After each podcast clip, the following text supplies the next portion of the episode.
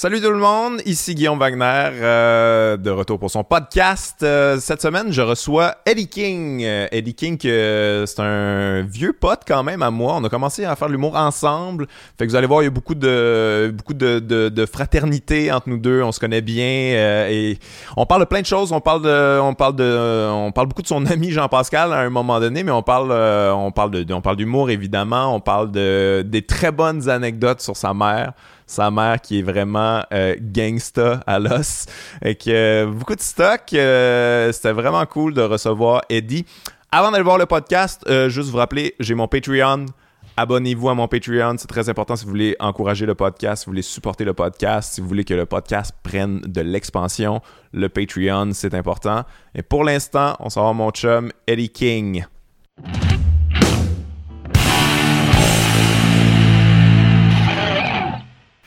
Hey Eddie, euh, merci euh, de venir à mon podcast. Euh, Ah. Très content que tu sois là. Fait plaisir, mon vieux. Ça, Ça fait, fait longtemps. plaisir. Ça fait longtemps qu'on se connaît, toi puis Bah moi. Quand ouais, même. bah Je ouais. me posais la question cet après-midi. C'est- moi qui t'ai présenté pour la première fois que la première fois que t'as fait un show C'est-tu moi qui t'ai présenté? Au Non, Saint-Cyboire non, euh, non, non, non, non, non. Au Saint-Cyboire, c'était c'était Dano qui animait. Ok, ok, ok. Et mon premier premier show, c'était Seb Ouellet. Ok. C'était Seb Ouellet. Qui ouais. animait au Saint-Cyboire? Non, c'était au Pop Jacques Cartier. Ça, c'était ouais, le show de. Saint-Cyboire, c'était mon deuxième show, je crois. Ok. ouais. ouais, c'est- ok, mais je pense que je t'ai vu, là. T'avais peut-être euh, fait 4 shows, là. Ouais, ouais. Ouais. Puis, euh, Mais je me rappelle, la par contre, la première fois que je t'ai abordé, Ah ouais, Ça- la première fois que je t'ai abordé, par contre, c'est, euh, je pense que j'avais pas encore fait de show. J'avais vu, Ah, j'avais vu quelques vidéos de toi et moi j'attendais justement euh, Ah ouais. cette fameuse date ou machin. Puis je t'ai dit, ah, salut, ça va bien, ouais, j'aime bien ce que tu fais. Et ta réponse c'était, euh, on se connaît. Ouais, du grand Wagner. Effectivement, c'est bien moi. mais ouais, je t'avais- mais puis ça, je t'avais vu, euh, je sais pas si je t'avais présenté ou. ah Non, je pense que dans le temps, on allait au Saint-Cyboire. Tu sais, même si on avait pas de show, on allait voir les shows. ouais, ouais, on, on allait, c'est là qu'on, qu'on se tenait, c'est là qu'on traînait. Puis bon, c'est surtout là que t'apprenais le métier. Puis en plus, il me semble qu'à l'époque, euh, je me souviens bien, il y avait même pas tant de shows que ça. Il y avait Non, pas autant de shows que ça à Montréal, tu vois. Non, non, il y avait, il y avait, le- ça, il y avait le mardi au Saint-Cyboire, puis. euh, Mercredi après, juste pour rire. euh, Ouais, mais ça, tu c'était plus difficile de rentrer là. Tu Ouais. peux pas vraiment roder là. Fait que, tu sais, tu rodais au Saint-Cyboire, Ouais. puis après ça, tu faisais le mercredi, puis ça, c'était ça, là. Ça, c'était de shit, là. tu. Exact. Et même, même, même ça, même à ça, au Saint-Cyboire, c'était quoi? C'était, l'attente, elle était longue, c'était des mois. Ouais, ouais, c'était fou, là. Donc même quand t'arrives, ta V1, elle devait être béton, mon vieux. Ouais, mais toi, t'es un des premiers de cette lignée-là que j'ai vu que tu sais, t'avais peut-être quatre shows dans, dans, dans le corps, puis t'étais déjà vraiment bon, t'étais relax, t'étais smooth. là. Tu sais, la, la première lignée des, des enfoirés que j'ai vu, mettons Adib aussi. comment, comment ça, t'es bon tout de suite? Ça avait pris comme trois ans. Trois- Roman trois- aussi me fait ça. 3 ans et 15 000 dollars. ouais, ouais, exactement. Exactement. Fuck, ouais. Fait que c'est plus que trois ans finalement, c'est comme cinq ans de... Ouais. Ouais, bah écoute, oui et non, mais parce qu'en même temps, euh, tu sais, j'avais beaucoup de d'années de show dans le corps Ouais, avec le ça. rap, tu vois. Ouais. Ça fait, mon gars, euh, je, je performais, j'avais 8 ans, mon vieux. Ok. bah ouais. Et Pour là, c'était vrai dans le... Ouais, ouais, non, mais c'était dans le temps en plus, et les rappeurs, ils, ils dansaient en même temps. donc ouais, moi- les, les- avec les moves... euh, Ouais, ouais, ouais, elle a, elle a MC Hammer, Big Daddy Kane et tout ça, tu vois ce que je veux dire. Et, et en fait, moi, même, même le nom Eddie King date de ce temps-là. Ok, ok, Bah ouais, ouais, ouais, ouais, ouais. Et euh, ça, ça vient de, de mon oncle. En fait, le dernier frère de ma mère, parce que ma mère, c'est la première de la famille. Le dernier frère de ma mère, euh, il, moi et lui, on a 9 ans de différence. Donc c'est plus comme mon grand frère à moi, ok, tu ok, comprends? ouais, ouais. donc tout ce qu'il faisait, je faisais. Puis lui, c'est un rappeur, chorégraphe. euh, Tu sais, Ok. jusqu'aujourd'hui, il est, il est encore là-dedans, tu comprends? Ah ouais? Ouais, ouais, ouais. Et euh, donc ça, tout, tout vient de lui, tu vois. Tout, Mais tout vient de lui. commencé... Mais ton groupe, euh, ton groupe, ça a duré combien de temps?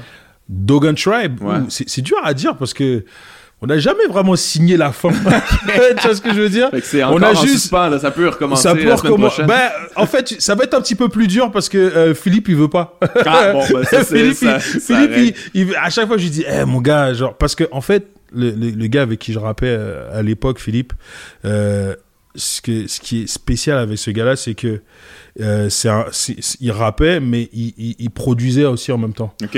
Et je te promets, Guillaume, euh, que les beats qu'il faisait il y a 5 ans, c'est ce que tu entends aujourd'hui. Ah ouais? Tu vois, il était vraiment en avance. Mais, comme, mais c'est un gift et un, et un curse quand tu rappes et que tu produis en même temps. Ça veut dire tu tous les beats que tu fais, tu veux pas les lâcher. tu veux pas les, les release ou les placer et tout ça. Tu veux Ok, ouais, il, ouais. il- il gardait un peu tout pour lui et tout ça, ouais, machin. Et puis après, ça euh, peut mal virer, le produire puis rapper en même temps. On a vu avec Kanye West. Ce qui est arrivé. non, ça peut. Écoute, eh, les premiers albums, ils étaient excellents. Après, écoute, il est devenu fou. Kanye, ouais, ouais, non, non. Mais je pense qu'il était fou à la base. son talent, là. mais je pense que c'est ça, c'est quelqu'un de génial, il est trop génial. Il est trop- je de, pense. de folie, mais euh, c'est ça, c'est mal contrôlé, c'est complètement... Ah, mon gars, c'est décevant là. Tu et, et mais moi, je pense qu'il y a j'ai des problèmes mentaux pour vrai, puis qui devraient ouais, être médicamentés, ouais, en fait. ouais, ouais, ouais. Je pense que je pense qu'il il, il, il- il prend peut-être pas sa médication au sérieux. Et moi, ce qui me fait de la peine, c'est que j'ai quand même l'impression que les gens autour de lui aussi. Ouais. Je me demande les gens autour de lui comment ils arrivent à, à gérer ça, mais en même temps, pour avoir connu quelques gens qui ont eu euh, qui, qui ont eu des des, des, des, des- troubles mentaux comme ça, c'est dur de les convaincre aussi des fois de, Ouais, de ouais, rester dessus Ben, ou quoi que ce ça, En soit. plus, quand c'est des supra-vedettes, là, Ah ouais, je et que- c'est leur- juste des suckers autour, là, tu sais. Et que euh, leur folie génère de l'argent en plus. Exactement. Tu vois ce que je veux dire? Il y a que des arguments pour Bah dire non, non, ouais. ça va pas changer, là. Bah Tout ouais. va très bien, là. Ah ouais, bah ouais, bah ouais, c'est c'est compliqué. Donc euh, non, mais mais Philippe c'est Philippe c'est différent parce qu'en plus, ce qui est marrant avec Philippe, c'est que ce qui est marrant avec Philippe, c'est que genre euh, il- à un moment donné, il nous fait euh, ouais, euh, bah je vais je vais en Afrique vite fait, je vais au Burkina Faso vite fait, je reviens dans dans un mois. Il est revenu cette année, cinq ans plus tard. Il est revenu cinq ans plus Qu'est-ce tard. qu'il qu'est-ce qu'il est allé faire là-bas? De la gars, musique ou... Mon gars, écoute, je veux pas non plus trop sortir ses business ailleurs, mais il- écoute, il s'est, il s'est, il s'est improvisé dans le domaine minier.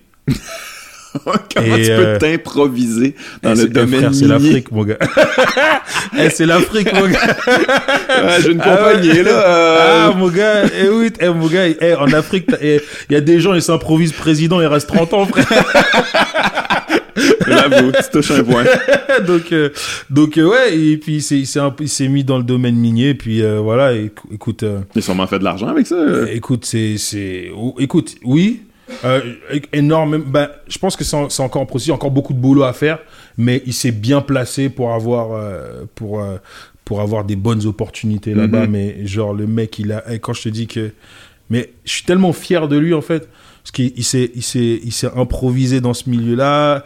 Des fois, il m'envoyait des trucs, des machines qu'il a construites pour extraire des. OK, il faisait des- ça lui-même. des- Ouais, ouais, mais il, il faisait construire des machines. genre, genre carrément la ruée vers l'or. là. Ouais, genre, mais vraiment, genre, vraiment, tu Très vois. drôle. Mais, euh, et, euh, et, euh, tu sais, non, je suis vraiment fier de lui, parce que même avec les, avec les autres potes, euh, on se demandait, Eh, mais qu'est-ce qu'il fout? Est-ce qu'il est? Machin, on l'entend pas, mais, tu sais, quand t'es focus et que t'as un Il objectif. était dans son... euh, Voilà, quoi. Et je pense que, je pense que c'est un peu à partir de là que la musique a, a comme un peu pris le bord. tu Ok, vois. ouais, ouais. Ouais. Mais lui, euh, euh, il lui fait plus de musique du tout. Est-ce qu'il faisait des beats pour des gens qu'on connaît ou il les gardait tout pour lui? Non, c'est ça, il les gardait tous Ok, ok, pour lui. Euh, des fois, il envoyait euh, de, par-ci par-là, mais il gardait tout pour lui en vrai. Mais vous, est-ce que vous avez enregistré un album ou euh, c'était plus une, une non. maquette, des mots ou des mixtapes? on, a, on a parlé sur plusieurs mixtapes, on a fait pas mal de maquettes, on a Ok. fait, il y a, il y a quelques trucs de nous sur HHQC, des trucs comme ça. Mais on était, un, on était vraiment un groupe qui, était, qui, qui se démarquait surtout en show, déjà. Ouais. Et euh, de deux, euh, au moment où est-ce qu'on allait, on avait commencé à enregistrer notre album avec euh, notre studio maison, on s'est fait tout voler. Oh shit. Et euh, c'était un major setback pour Ouais, nous. Je comprends. Et c'est à ce moment-là que j'ai commencé à faire de l'humour. Ah ouais, ok, ok, ok. Ouais, tu vois ce que je veux dire? Ok. Et euh, puis l'humour a pris une tournure que j'avais pas prévue. Ouais, c'est ça, toi, quand t'as commencé l'humour, t'es- tu te dis comme, ah ouais, je vais faire une carrière là-dedans ou je vais juste l'essayer? Non, ou, non, euh, non, je voulais vraiment juste euh, essayer quelque chose de, de, de, de nouveau. Ok. Mais vraiment quelque chose de nouveau et puis ça m'a vraiment plu, tu vois. C'est ce que je trouvais intéressant, c'est que c'est- pas si éloigné que le rap du rap Ouais. qu'on pense. Ouais, ouais, ouais. Ouais, tu prends ta, c'est toi un mic, un système de punch- de punchline, c'est tout. Ouais, ouais, ouais, exactement. Tu comprends ce que Ouais, je veux non, dire? Carrément. Sauf que, sauf que nous, le punchline, c'est c'est c'est c'est designé pour faire rire. Ouais. Et dans le rap, c'est designé pour faire oh. Ouais, une réaction, Tu ouais. oh Mais ça, c'est une sorte de rire. oh. Exactement, tu vois. Mais as-tu un peu d'humour dans, dans, dans. Tu dis que vous étiez. tu vous ça se passait plus en show, vous autres, le, le- le- comme dans votre groupe, mais est-ce qu'il y avait de l'humour au travers? Est-ce qu'il y a dans tes interventions Un- déjà un peu. Un peu, ouais? Un peu, ouais, un peu. Et en fait, c'est ça qui m'a donné la piqûre. Parce que il y a- je me rappelle à un moment donné, j'avais fait un, j'avais fait un show euh, au, au Cégep Montmorency. Et c'est mon pote qui animait le show, tu vois. Et euh, c'est mon pote qui produisait le show.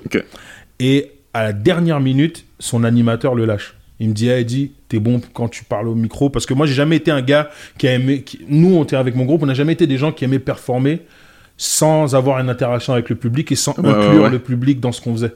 Et ça, c'était vraiment particulier de Dog and Tribe, tu vois. Mhm. Et euh, quand, euh, quand euh, à ce moment-là, ben voilà, genre j'ai pris le micro et tout, puis je mettais les gens dans l'ambiance pour commencer et tout, et je faisais des blagues improvisées, ça fonctionnait. Puis il y a un mec qui m'a fait, ouais ouais ouais, tu devrais, tu devrais faire de l'humour, tu devrais faire de l'humour. Je Ouais, ouais. Ah, ok, cool, ouais, ouais, non, ok. So, je suis parti sur le site internet euh, du de l'école nationale de l'humour.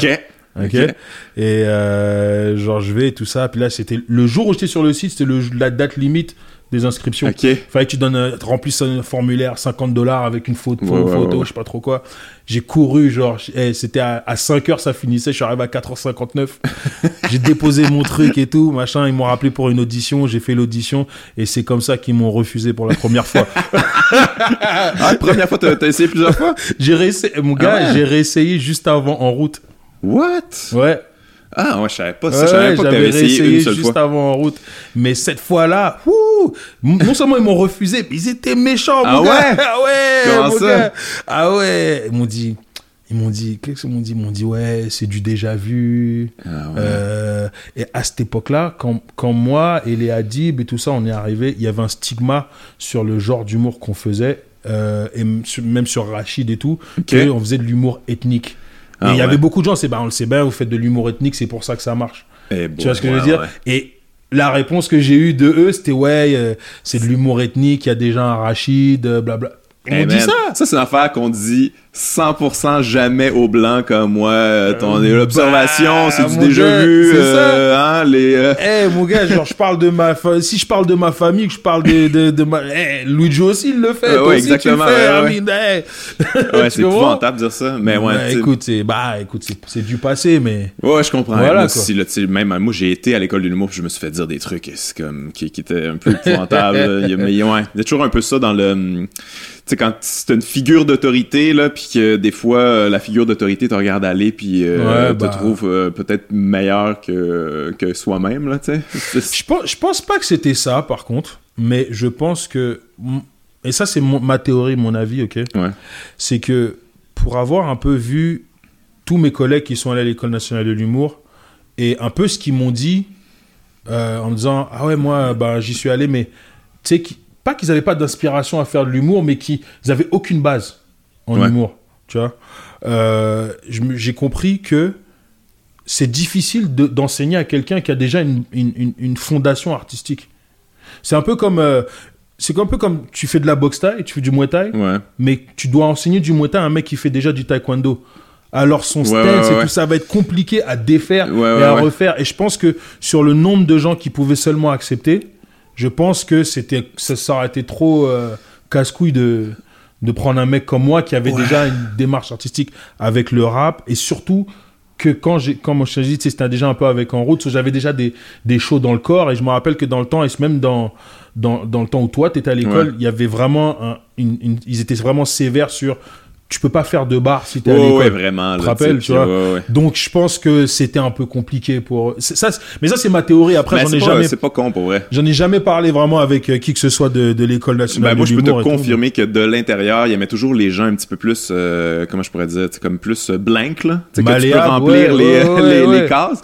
Mais en même temps, je veux dire, je pense pas que c'est comme ça. Tu peux, tu sais, ça, fait, ça faisait des humoristes un peu euh, interchangeables finalement, là, qui avaient pas vraiment une personnalité très forte. Là. Je dis pas que c'est que ça qu'ils ont Hmm. produit. Là, ils ont, ils ont produit plein de talents, mais, mais je te dirais comme la moyenne, là, les, plus moyens des moyens. Ouais. C'est ça que ça donnait, tu sais, comme à peu près toujours les mêmes procédés, les règles de trois, les renversements, Ouais, ça, ouais. ça, ça devenait stiff, puis... euh, Mais, tu sais quoi, je pense, je pense que, en même temps, c'est pas une mauvaise méthode, c'est pas une mauvaise façon de faire. C'est juste que c'est pas applicable à tout le monde. Et de toute manière, même quand tu sors de l'école nationale de l'humour, même si tu as toutes les techniques en banque, en- un humoriste en général, que tu prennes n'importe lesquels, les Américains et tout, euh, Ouais, peu importe confondu, ça prend des années avant que tu trouves ta voix. Ouais. Et un peu l'école, l'avantage de l'école nationale de l'humour ou de l'expertise qu'on a au Québec, c'est qu'on arrive quand même à faire beaucoup Ah non, mais ça, ça, c'est clair. Que certains autres gens, par exemple aux States ou euh, en Angleterre, Ah ils ouais. arrivement à trouver leur Ouais, ouais, ça va, ça va plus Tu rapidement. vois ce que je veux dire? là. Parce que parce qu'on a ce one-two step. Ouais. Mais c'est sûr que quand tu sors de là ou que tu commences, le one-two step, mais il est grillé. Ah ouais. Tu vois, ça se voit, tu le vois direct. Tu vois, tu, sais, tu vois, ah, et papa, c'est télégraphié, genre. tu vois ce que je veux dire? Mais c'est pour ça que j'ai dit que je pense pas que c'est une mauvaise méthode, mais c'est pas applicable à tout le monde, tu comprends? Non, non, mais je, je- je suis d'accord avec toi. Pour un cas, pour moi, comme moi, je pense que c'était une bonne chose que j'y aille pas, du coup, parce que vu que j'avais déjà une, mar- une, une- une démarche artistique, je pense que j'avais déjà une certaine couleur, une certaine musicalité qui était propre à Ouais. moi, que peut-être l'école aurait dû complètement casser pour pour Ouais, mais en leur même méthode, temps, c'est comme pour bien, euh, pour bien développer ta personnalité artistique, il aurait pas fallu tout casser. Justement, il aurait fallu bâtir à partir de ça. Puis Ouais, des, fois, voilà. je- des fois, je- en tout cas, moi, de mon point de vue, ça, des fois, ils devraient faire plus ça. Mais je pense qu'ils le font plus maintenant. Là, Moi, je te parle d'il y a longtemps. Là. Ouais. Parce que moi, je pense que, tu sais, le, le meilleur humoriste, c'est souvent euh, l'enfoiré qui trouve que c'est stupide ce que tu dis, là. Que, veux dire, il y a une bonne anecdote de ça. Je pense que c'est Jay Leno qui faisait des, euh, des ateliers. Puis, euh, puis ça, il enseignait à plein de gens. Il se promenait de ville en ville. Là, tu sais, quand lui, il faisait un show, il faisait aussi un atelier euh, Ouais. l'après-midi. Puis là, à un moment donné, dans un de ses ateliers, il y a un, il y a un dude dans le fond qui est comme... Pff, fucking bullshit. puis lui, il était comme...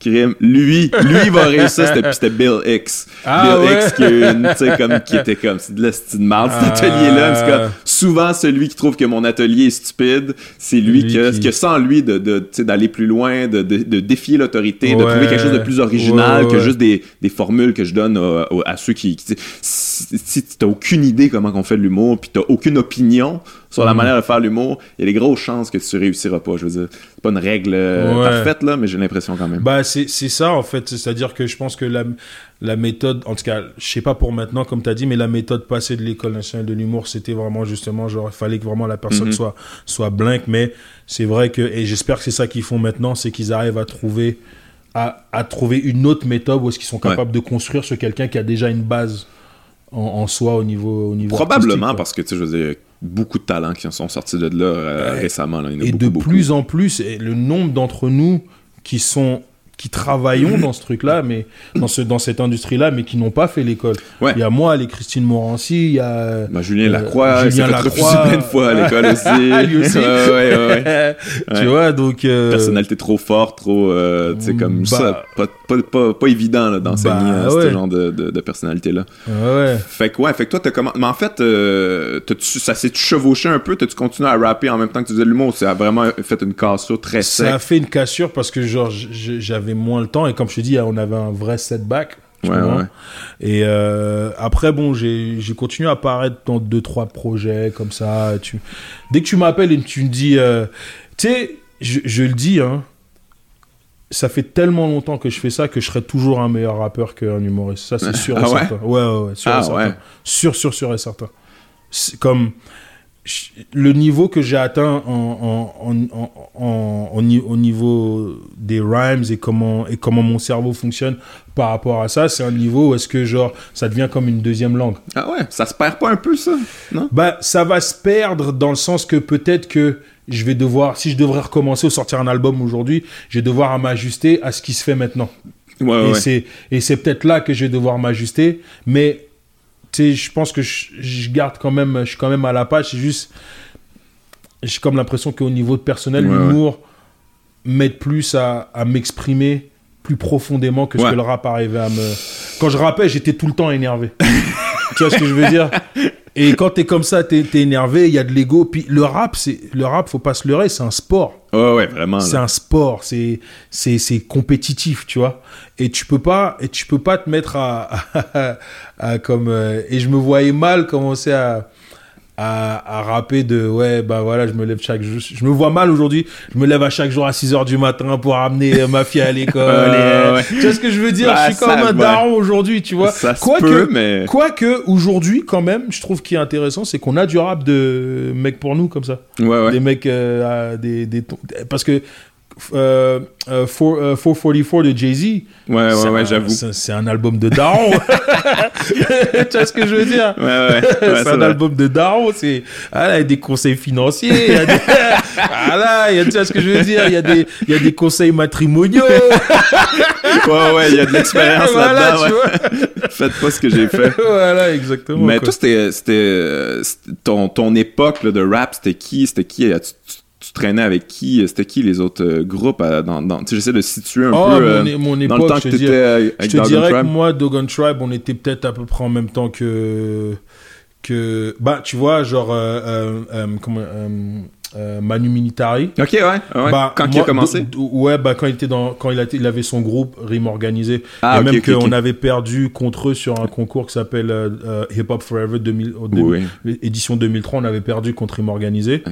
Puis on a gagné en 2004. Ok, ok. ok. Ouais, on avait gagné ce concours-là en 2004. C'est- C'était un peu comme euh, le- la chanson. À l'époque, c'était un peu la chanson de. Tu sais, le truc de chanson de Grimby, là. Ouais, le- ouais, je connais pas pour- Forever. pour- ouais, voilà, ouais. tu vois, donc on ça existe plus, j'imagine? Ça existe? Non, Ah, non, ouais, non, genre, ça- je pense à 2004, 2005, c'était la dernière Ah édition. mon dieu, ça trahit mon âge, ça. Ouais. Moi, pour moi, pas Forever, c'est un, concours établi. exact, exact. Donc on avait gagné l'édition euh, 2004 de, Ok, de ce concours-là, puis on est arrivé deuxième en 2003. Fait que c'est le rap qui commençait à exploser un peu au Québec, là. Mais en fait, il y a, a eu- il y a eu un âge d'or, là, mettons, Mosaïen, euh, Ouais, ben, c'était- 2000, ça? C'était 99, la, génération après, parce que Ouais. euh, Mosaïen, euh, je pense que je pense que Mentalité Moon Mort, c'était 98. Ouais. Euh, la, la force de comprendre, c'était de Dogmatic, c'était 97, je pense. Ouais. 96 ou 97. Euh, sans pression, c'était 97 ou 98 aussi. Ouais. Euh, tu vois, donc C'est comme il y a eu un voilà. gros pic, mais il y a eu un creux, là, après, là, Ouais, ben moi je suis un peu de la génération juste après tous Ouais, ces, ouais, tous- ouais. ces gens. Ça a recommencé à rebâtir euh, Ouais, une nouvelle mais, scène. mais je t'avoue que maintenant je suis plus à la page de ce qui se Ah passe en rap au Québec. Genre zéro? Non, on dirait que je sais pas, il y a quelque chose qui m'allume moins et quelque chose que tu sais, il y a un truc que je trouvais malheureux, mais c'est c'est parce qu'il y a eu comme un creux effectivement et un truc que je trouvais malheureux, c'est que même dans le rap, c'était rendu qu'il y avait plus de diversité Ouais. même dans le rap québécois. Fait que j'avais même plus les mecs qui parlaient comme moi je parle ou de qui qui parlaient de ma réalité et ce qu'on entendait c'était c'était les sœurs pathétiques les tu vois ce que je veux dire les les les Damien les tu vois ce que je veux Ouais, dire? ouais, ouais. C'est- rien contre ça mais c'est que je trouvais qu'il y avait pas je trouvais qu'il y avait pas assez de variété et euh, c'est que maintenant que là il commence à en avoir où est-ce que tu as vraiment genre tu peux avoir autant des loud que euh, que euh, comment comment il s'appelle ah merde ah fuck je- ah, fuck pourquoi j'ai Euh, merde j'ai oublié son nom qui, oublié son nom mais c'est quoi les, c'est quoi les tunes qu'il fait ou. Ah man j'ai même pas ça par cœur attends. Ouais, moi non plus, je suis Attends, pourri avec les tunes. Euh, en plus j'ai écrit un message l'autre jour Fait que quand tu vas t'en rappeler, il va être insulté. Ouais, juste, ouais. Fait que t'es mieux de pas t'en rappeler rendu là. Ouais, ouais, c'est ça, genre. Mais tu vois, si t'as deux, t'as vraiment genre le côté qui peut être très euh, mainstream et tout, puis le côté qui peut être très street, et grâce à Internet, Ouais. t'as. euh, Aujourd'hui, ils ont. Un- ils sont capables d'aller chercher des gens qui ont besoin de ces, de ces, de, de ces messages-là ou qui, qui veulent entendre ces messages-là. Donc, c'est ça que je trouve intéressant.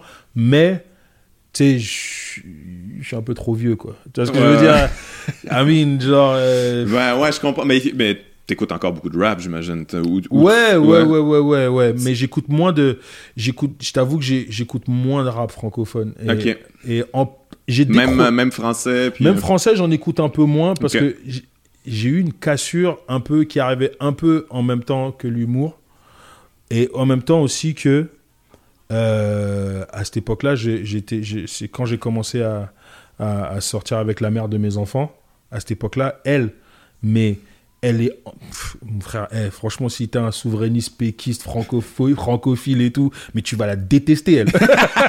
elle veut rien savoir. rien, rien. Eh, euh, quand, quand on vivait ensemble à l'époque et que j'étais à la maison, je mettais RDI, je me faisais insulter, mon vieux. tu comprends? Alors, ça, ça fait que je m'étais, on écoutait beaucoup dans Ouais, la maison du, Par la du- force du- des du- choses. ouais, par la force des choses du rap américain. Mais j'ai un peu renoué avec, euh, entre guillemets, le, le, le, le, rap francophone euh, à travers le, le, le afro-trap, genre. Ouais. Ouais, tu ouais, vois, avec, ouais, euh, ce mouvement-là. ouais, ce mouvement-là, parce que ça, c'est. Qui, c'est touche beaucoup- deux parties de Ouais, ta deux vie. parties de ma personnalité Ouais. qui est plus festif, et tu vois ce que je veux dire? Et où est-ce que, genre, le fait que lyricalement, ça soit moins avancé que ce que j'ai connu auparavant, Ouais. c'est c'est excusable parce que fuck, ça fait danser. tu vois ce que je veux dire? Ouais, je comprends. Donc voilà, tu comprends. Donc, euh, Mais, euh, mais ouais, c'est ça. Ben, toi, en fait, toi, tu m'as fait connaître. Tu sais, moi, j'ai beaucoup écouté de rap plus jeune, puis j'ai comme arrêté un peu parce que, je sais pas, à un, à un moment donné, je me suis senti un peu dépassé, puis c'est comme toi qui m'as fait un peu euh, rembarquer là-dedans. Tu, tu, tu m'avais parlé de Kendrick Lamar Ouais, bien avant. là. ouais. Et Ben ça m'avait avant. touché parce que quand, on avait- quand j'avais été euh, à la première de ton premier show, Ouais, et euh, pendant que les gens les attendaient, ouais, j'avais mis t'avais mis. High Power. Ouais, ouais, ouais. ouais, ouais, je- ça m'avait, j'étais content, j'étais ah, le frère il connaît. Ah, ça c'est 100% toi mais euh, puis ouais Kendrick est devenu une super vedette par rapport y a-tu y a-tu de, de- y a-tu des rappers en ce moment que tu, tu penses que tu comme s'ils sont sur le bord de, de- d'exploser ou que tu respectes énormément Ils sont ou sur que, le bord d'exploser. qu'est-ce que t'écoutes hein, ces temps-ci mais là. tu, je, je sais que t'es DJ aussi. Ouais, bah c'est ça, j'ai commencé à DJ il y a à peu près deux ans, ok deux ans ça et fait demi. deux ans Deux ans, t'es- deux ans et tu- demi. tu as des contrats là tu sais vas De euh, temps en temps, ouais. De temps en temps. Donc j'ai fait, j'ai fait le festival Nuit d'Afrique. euh, L'autre jour j'ai fait un concert euh, à l'Olympia. Je, je fais, je fais quelques c'est ce genre de truc qui peut payer des bills ou c'est comme vraiment juste pour le fun ou euh, à sais, je- date, je, connais pas vraiment à ça date, euh, tu sais, je suis très novice dans, dans- là-dedans. Donc c'est plus par rapport à mon nom que j'ai en tant qu'humoriste qui m'aide à avoir des Ok, ok, gigs, Mais je suis aussi je suis très critique aussi de ce que je fais. ouais. Donc moi, je trouve que je suis pas encore au niveau de ce que je veux atteindre, mais c'est parce que aussi, c'est moi je me prends la tête aussi. ouais. C'est que je veux pas être un mixé, blend et tout ça, machin, mixé à la normale dans un club, ça je pourrais le faire les, Ouais. les doigts dans le nez. Mais ce que je voudrais, ce que je veux, moi, c'est vraiment atteindre un niveau de, de turntablism. ouais c'est ça toi tu, tu, tu, tu scratch puis euh, Scratch fade, and puis, euh, ouais, turntablism, genre beat juggling et Ouais, des ouais. trucs comme ça, tu vois, genre. qui est un spectacle. Ouais, euh, voilà, là. exactement, tu Parce que comprends. si personne te voit derrière le bout, tu fais ça pour toi tout seul. là, Voilà, exactement, tu comprends. Donc, donc c'est pour ça que tu sais, je suis pas encore euh, au niveau où est-ce que je voudrais, je voudrais atteindre. Mais qu'est-ce que j'écoute. Ouais, euh, Qu'est-ce qui fait exploser moment le dance floor là, quand tu le mets ou... Qu'est-ce qui fait exploser le dance floor en ce moment?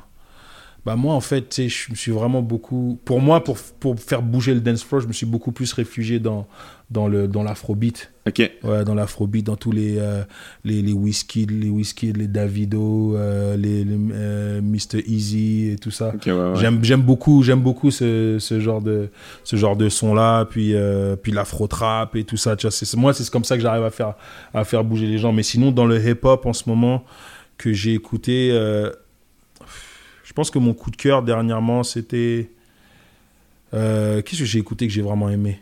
Parce que c'est ça aussi avec le streaming il y a tellement d'albums qui sortent que tu n'as même pas le temps de t'attarder sur un album assez longtemps comme Ouais. C'est ça un peu. Puis les jeunes d'aujourd'hui, ils écoutent même plus les albums en vrai. Ouais, ça c'est fascinant quand même. même plus les albums. Genre, je- tu sais, je parlais avec, euh, avec, euh, tu sais, j'avais ma, ma, ma, ma, ma petite cousine qui est venue de Paris cet été. Elle a 17 ans. Et là, je dis, ah, t'as écouté tel album? Il dit, mais j'écoute pas les albums. Pourquoi j'écouterais un album? C'est long, ça sert à rien. Tu vois, ils ont pas ce, ils ont pas ce truc-là. Donc, mais euh, Rhapsody, ça, c'est un album que j'ai beaucoup aimé. Ok. Ouais, ouais. Euh, son, son dernier album était excellent. Ça, c'est un de mes coups de cœur. Euh, après, euh, qu'est-ce que j'ai écouté Je pense que c'est toi aussi qui m'avais allumé sur Pusha T. Ouais, Pusha, Ouais, ouais, ouais. Pusha T, ouais. Pusha T, pour vrai, pour moi, je le conseillerais à n'importe quel humoriste. Si tu veux commencer à écouter du rap, écoute du Pusha T parce que c'est comme c'est des punchlines tout le temps. C'est comme tu- des fois c'est très drôle, c'est très Euh, mean aussi. Ah ouais.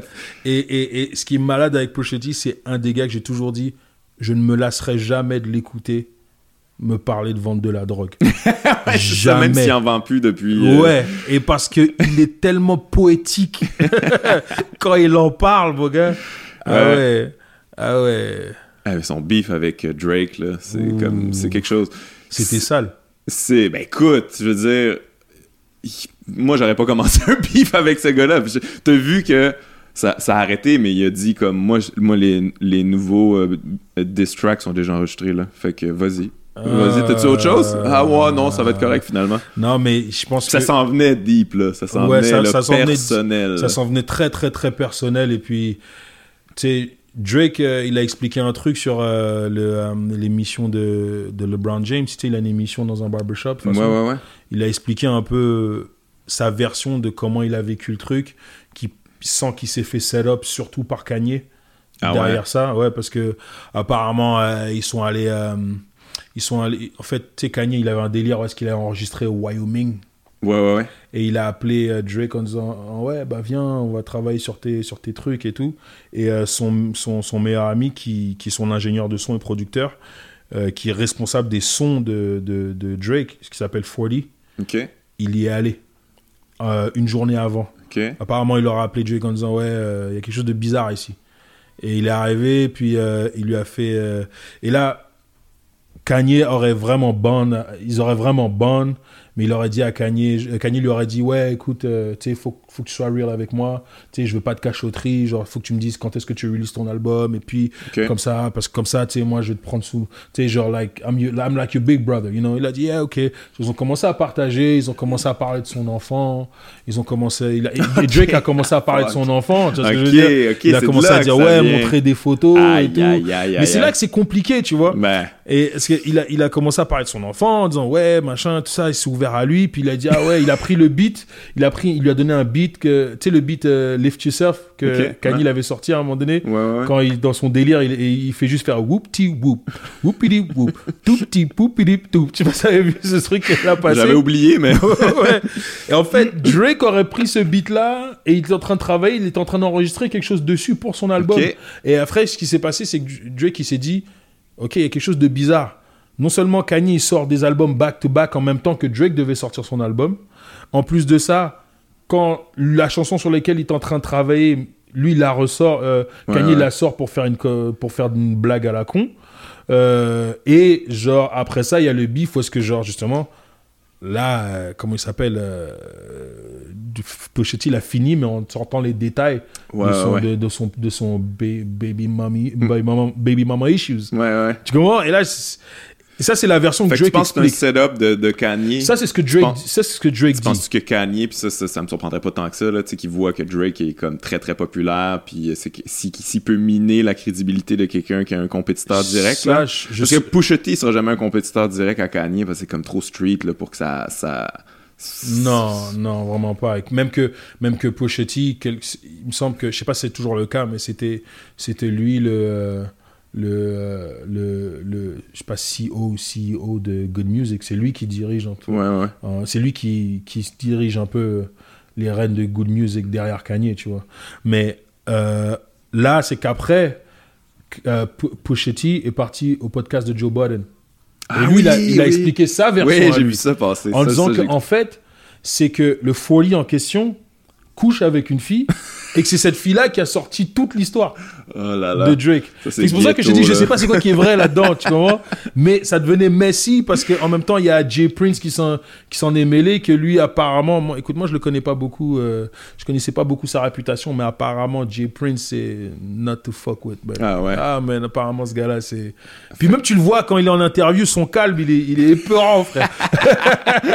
il est très épeurant, tu vois. Donc là, il s'en est mêlé, donc c'est c'est- très Ah ouais. c'est très compliqué. C'est très puis- drôle cette histoire-là. Welcome to the rap game. Là. Ouais. Les beefs dans le rap game, c'est comme intense. Là. Tu sais, Je Ah, me rappelle les ok. Nas contre euh, Jay- Jay-Z. Et ça, Euh, c'était pas si intense. C'était épique au, Ben, niveau, au niveau sportif. Ben, c'est pas ça.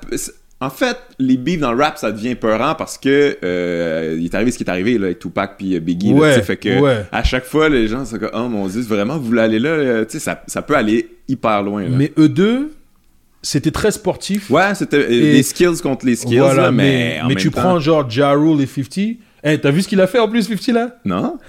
mais 50, il est rendu dans Bellator, c'est ça? C'est ça que tu voulais me parler ou? Euh, Non, même pas. Ben, je pense Ok. que j'ai vu ça passer, Ouais, mais non, ouais, même ouais, pas. il, a- il a- puis il offre, je pense, un million ou deux millions aux gagnants, une espèce de petit tournoi là, dans Ah Bellator. Lui est arrivé comme, ouais, euh, je donne euh, un million ou deux millions là, aux gagnants, puis euh, là, tu le vois tout le temps, il, il va, dans, il va dans, dans le vestiaire, puis il pop du champagne avec les doutes qui viennent de se battre. Qu'est-ce que tu fais là, 50? Non, 50, c'est ce qu'il a fait. Il a. Ja Rule, apparemment, aurait un concert bientôt. 50, il a acheté les 200 premières places de devant du concert juste pour les garder vides.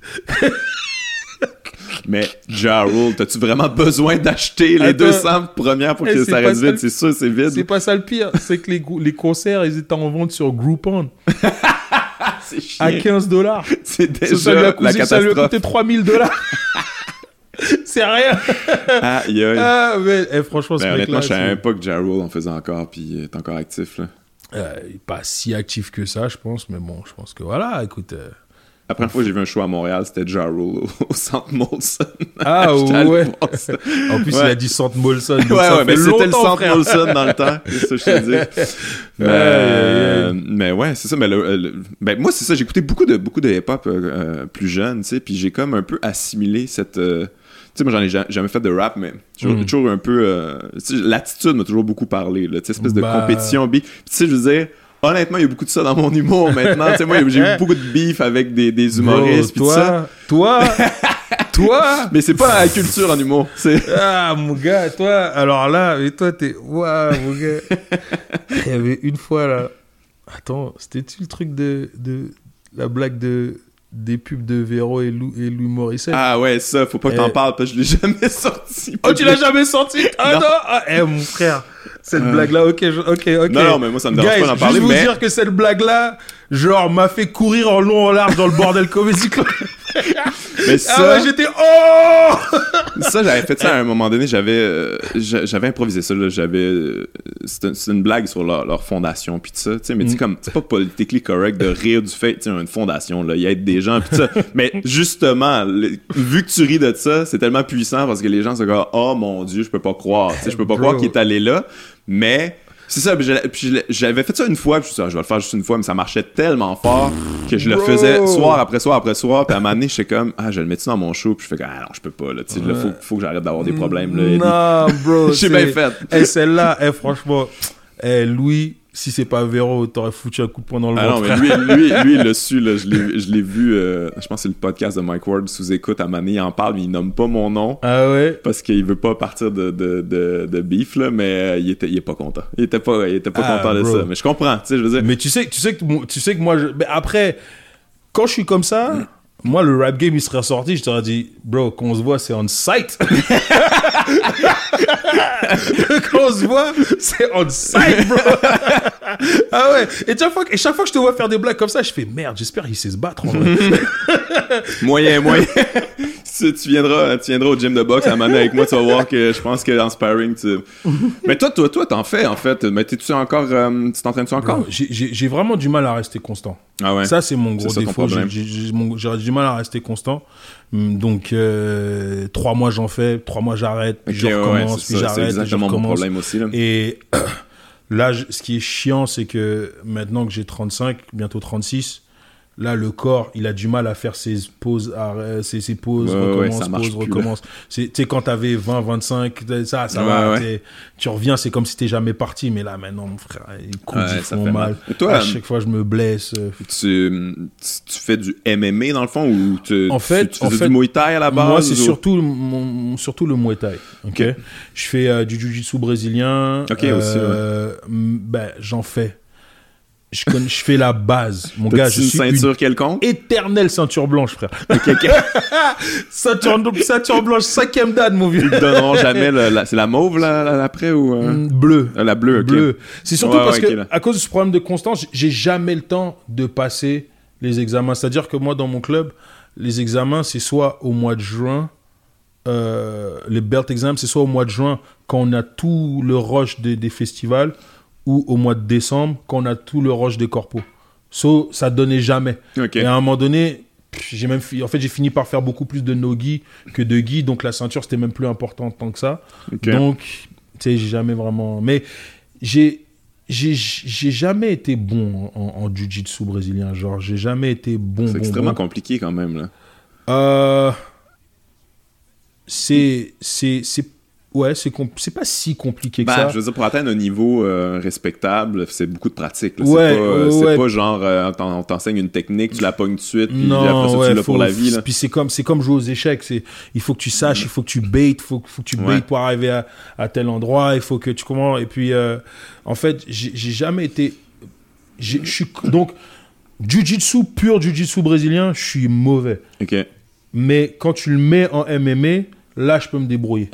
Tu vois ce que je veux dire? Je peux, je peux, je peux me débrouiller, mais si je tombe sur une vraie ceinture noire, tu sais, genre. euh, Ouais, ouais, tu veux pas aller au sol. Si, si je, ouais, je veux pas aller au sol, je comprends ce que je veux dire, mais j'ai développé beaucoup de techniques pour pas aller au sol. tu comprends? Voilà, beaucoup de techniques pour pas que tu m'emmènes au sol. Et, euh, et puis, euh, voilà, mon stand-up, il, mon stand-up, il tient la route, tu vois. Après, mon cardio, il tient pas la route. Ouais, ouais. Mais, Mais, je suis, mais, ça, mais en fait, c'est ça qui a fait développer un peu plus de technique parce que comme mon, comme mon cardio tient pas la route, je m'arrange pour que tu, me fasses pas chier trop longtemps. tu comprends? Tu connais-tu euh, Derek Lewis en UFC? Non, C'est tu le, sais, le tu sais je, Black connais, Beast. je connais pas beaucoup, beaucoup de fighters. hein. pas. euh, Tu sais, c'est quoi mon problème? C'est que j'a- j'adore pratiquer le sport. Et beaucoup des fighters que, genre, il y a des fighters que je garde, soit c'est des gros, gros noms ou des gens que je connais. Ouais, tu vois ouais, ce que ouais. je veux dire? Mais, genre, j'aime pas l'ambiance Ah ouais? L'ambiance de la UFC. du UFC et du MMA. Genre, le public, les, les gens qui. Je pense que ça se raffine de plus en plus. que de Ouais, plus ouais, plus ouais. connu. Il y a longtemps, c'était très, très douchebag, là, mais Fuck, vraiment intensément. me- Moi, je me rappelle, j'avais été voir euh, Georges Saint-Pierre au, euh, à Las Vegas, euh, comme son dernier avant qu'il a, il a arrêté. Bon, Ouais, ouais. Là, il, a, il a recommencé, là, mais euh, son dernier là, contre Johnny Hendricks, c'était comme, tu sais, les chandails Affliction, là, pis là, tu sens, tu, sens, tu sens pas, tu fais partie en ce moment de l'élite intellectuelle. Exactement, tu vois. Mais ça s'est vraiment amélioré et, pour et- vrai. et moi, ça me fait, et, et ça me fait chier aussi parce que quand je sais ce que les, les, les gars, ils endurent, Ouais, à quoi ils traversent. Parce que moi, dans mon, dans mon, dans mon club, euh, dans, dans mon club, euh, il y a entre autres Patrick Côté. ok, ouais. Et depuis, depuis que j'ai commencé à faire euh, ce, ce- m'entraîner, moi je le vois à travers tout ce qu'il est, tout ce qu'il a traversé. Puis plein d'autres fighters comme ça, plein d'autres fighters qui arrivent même pas à arriver à un certain élite et qui, qui, qui se, qui se blessent, qui se, tu vois ouais. ce que je veux dire? Et genre toi, toi quand t'es- T'arrives en tant que public, tout ce que t'arrives à dire, c'est ah ouais, Régis, arrête, arrête, Bouh, quand ça ouais, va au sol, ouais, puis frère. C'est ça. Et en plus, quand c'est au sol, mon frère, moi je trouve, c'est ah là, tu vois la vraie technique. Mais quand tu vois les gens, euh, vois, ça, ça me, ça me casse un peu les couilles, tu vois. Donc, Ouais, euh, je comprends. donc à, la- à moins que ce soit des, vraiment des gros fights, mais je t'avoue que j'ai un peu décroché à regarder les fights. euh, C'est- Tu vas-tu encore au Sherbatov ou. Euh, ça fait un moment que je n'y ai pas été. Ouais, ouais. Je Ouais, dis, là, je suis, quand tu y là, vas. je suis en- là, mon corps, il est en jachère. Mais quand même, tu sais, c'était quand même probablement l'humoriste le plus badass là, à ce niveau-là. là. Ben, il y a Guy Nantel qui est euh, ceinture noire de karaté. ouais. mais euh, ouais. Mais je sais, t'avais pas participé à un événement à un moment donné, euh, euh, le truc là, Charles Ali euh, Nestor. Ouais, ouais, mais ouais. ça c'était c'était le fun, mais hey, il m'a pas il m'a pas fait de cadeau le mec. Ah non, je pensais qu'il était plus relax. Ah, il était relax, mais sûrement, il- sûrement il a fait ah il connaît, Ah ouais. je, vais, je vais se lâcher. Il dit, il dit hey, quand c'était Cathy Gauthier, tu faisais pas ça? Ouais, ouais, ouais. Ah ouais, donc euh, non, c'était cool, tu vois, c'est cool. J'aime. encore ami avec euh, une coupe de fighters? Je sais que t'étais ami avec Jean-Pascal. Ouais, euh, ouais, ouais, ouais, lui, ça. Jean, Jean c'est, la famille. Tu sais, ce qui est marrant avec Jean, c'est que c'est que il y a peu de gens qui savent que moi et lui, on est potes.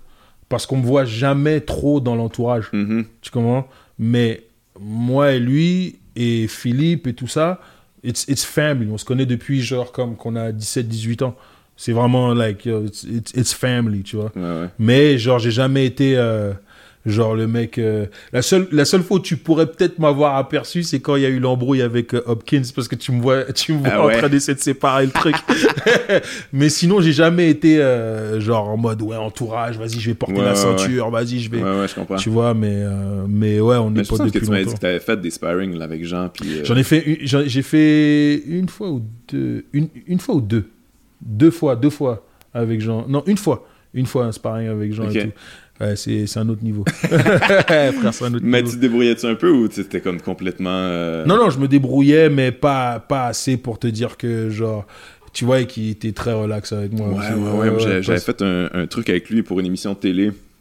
Je me rappelle même plus c'est quoi l'émission, mais euh, tu sais, il savait que j'aimais la boxe. Fait qu'ils ah, on va faire l'entrevue dans un, un gym de boxe.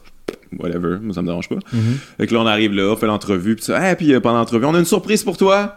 Tu vas faire du sparring avec Jean-Pascal. Je suis comme, ah, fuck. Ça s'est passé comment Écoute, tu sais, c'est. Mais tu sais, j'étais dans le ring, puis j'étais comme, ah, tu sais, c'est pas, c'est pas si mal. Puis là, à un moment donné, je suis comme, moi, je vais lancer des coups, voir. Puis là, tu sais, comme je le touchais, tu sais, avec un jab, là, je le touchais au corps. Puis là, j'étais comme, ah, mon Dieu, je pourrais peut-être rentrer. Puis là, à un moment donné, juste le, tu sais, il, il me laissait faire, là, dans le fond. Euh. Puis à un moment donné, je suis comme un peu trop rentré, puis il, il, il a fait, il a envoyé un petit coup dans la forme d'ailleurs. il y en aura pas là de ça. Puis là, j'ai compris, ah, ah, ah, ah, ah, ok. Puis tu sais, c'est comme, tu sais, je veux dire, je l'ai touché, mettons, au corps, mais c'est de la roche, là. Ouais. C'est comme super solide. Il y y a pas. Tu sens que je, je pourrais pas y faire mal. Mais il y a un truc qu'il va pas aimer que je dise, par contre, il y a une fois où je l'ai soumis.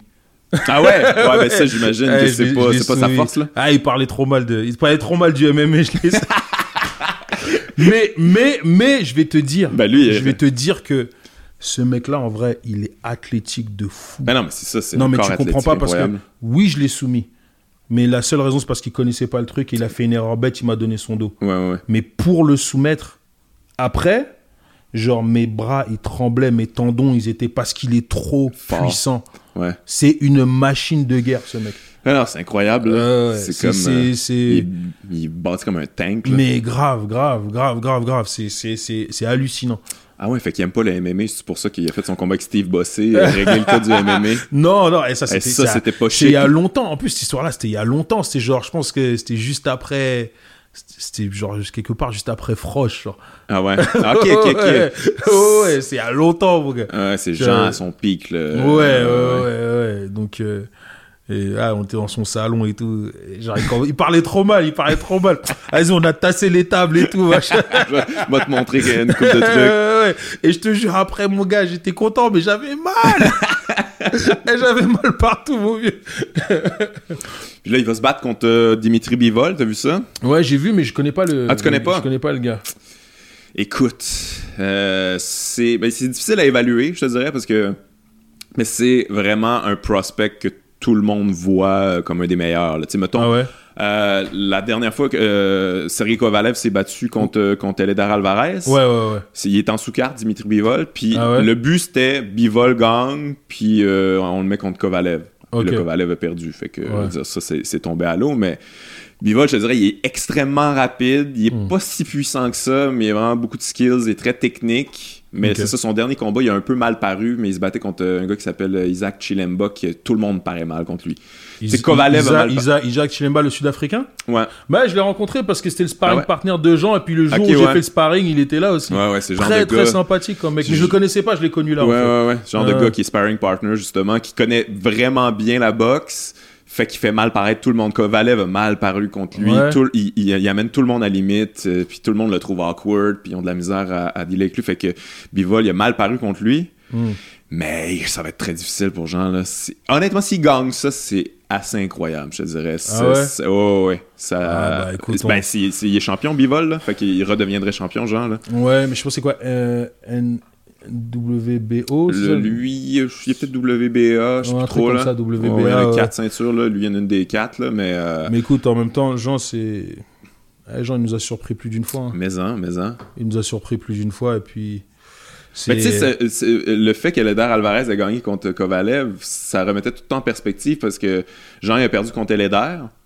Puis moi, je me rappelle quand il a perdu contre Eledar Alvarez, c'était comme, ah, Jean, il doit être un peu fini, là, parce que, tu sais, on, Mm. on, on, on n'estimait pas Eledar Alvarez autant, là. On était comme, c'est un gars qui va plafonner probablement, puis on, on Ouais. pensait pas qu'il allait devenir champion. Fait quand il a, puis il a perdu serré, là, contre lui, là. C'était très, très Ouais, serré. il a perdu serré et ça, moi, je suis très fier de lui parce que veut, veut pas. Et c'était un combat qui était tellement difficile, même psychologiquement, parce que oublie pas que tout le coin d'Alvarez, c'est c'est euh, Son ancienne c'est- équipe, là.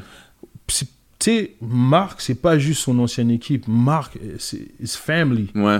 Tu sais, Marc, c'est une extension. Tu sais, Marc, ça faisait partie de nous à l'époque. Tu vois ce que je veux dire? Ouais. Et puis, euh, ben, après, moi, je croise toujours Marc aussi parce que quand je vais m'entraîner à Charbatov, il est là et tout ça. C'est toujours. euh, Mais c'est juste pour te dire à quel point, genre, toutes les ceintures que Jean euh, a gagnées, ben, quelque part, c'était un peu l'architecte qui était derrière tout ça. Ouais, ouais. Alors, quand tu te retrouves que c'est l'autre corner, they know him. Tu vois ce que je veux dire? Des, des, des- des- et, et- et de fait qu'il soit arrivé dans un combat aussi serré quand même, Ouais. man, je je suis fier. Je sais qu'il était déçu, mais Ouais, ouais, je suis fier. Je suis Ah, fier de lui. tu il vois. est all balls, là, tu sais, c'est comme... Jean, il- ça a toujours tous les meilleurs. ça. Le fait qu'il affronte Bivol en ce moment, là, je te jure, là, c'est fou, c'est... c'est. ben, Bivol, c'est pas numéro un, mais c'est comme, tu sais, quand il a affronté Kovalev, puis il a perdu, puis comme non, je le Ouais, comme, mon Dieu. Ça, Ouais. Kovalev, c'était le meilleur à cette, à cette époque-là. Là, en ce moment, je, je, je saurais pas dire c'est qui le meilleur de la catégorie, mais Bivol, c'est, probablement lui. Mais, mais, mais Jean, c'est un mec, il est têtu de ouf. Ouais, ouais. Mais c'est un truc de fou. Comment, je sais même pas comment son cerveau il fonctionne. Après, c'est sûr que ce qui est sûr, c'est quand il va dans la mauvaise direction, mon frère. Il, il y va longtemps. tu comprends? Mais, mais c'est un gars que, genre, avec une force mentale. Eh, mon gars, oublie pas que tu te rappelles contre. euh, comment il s'appelle euh, euh, Diaconou.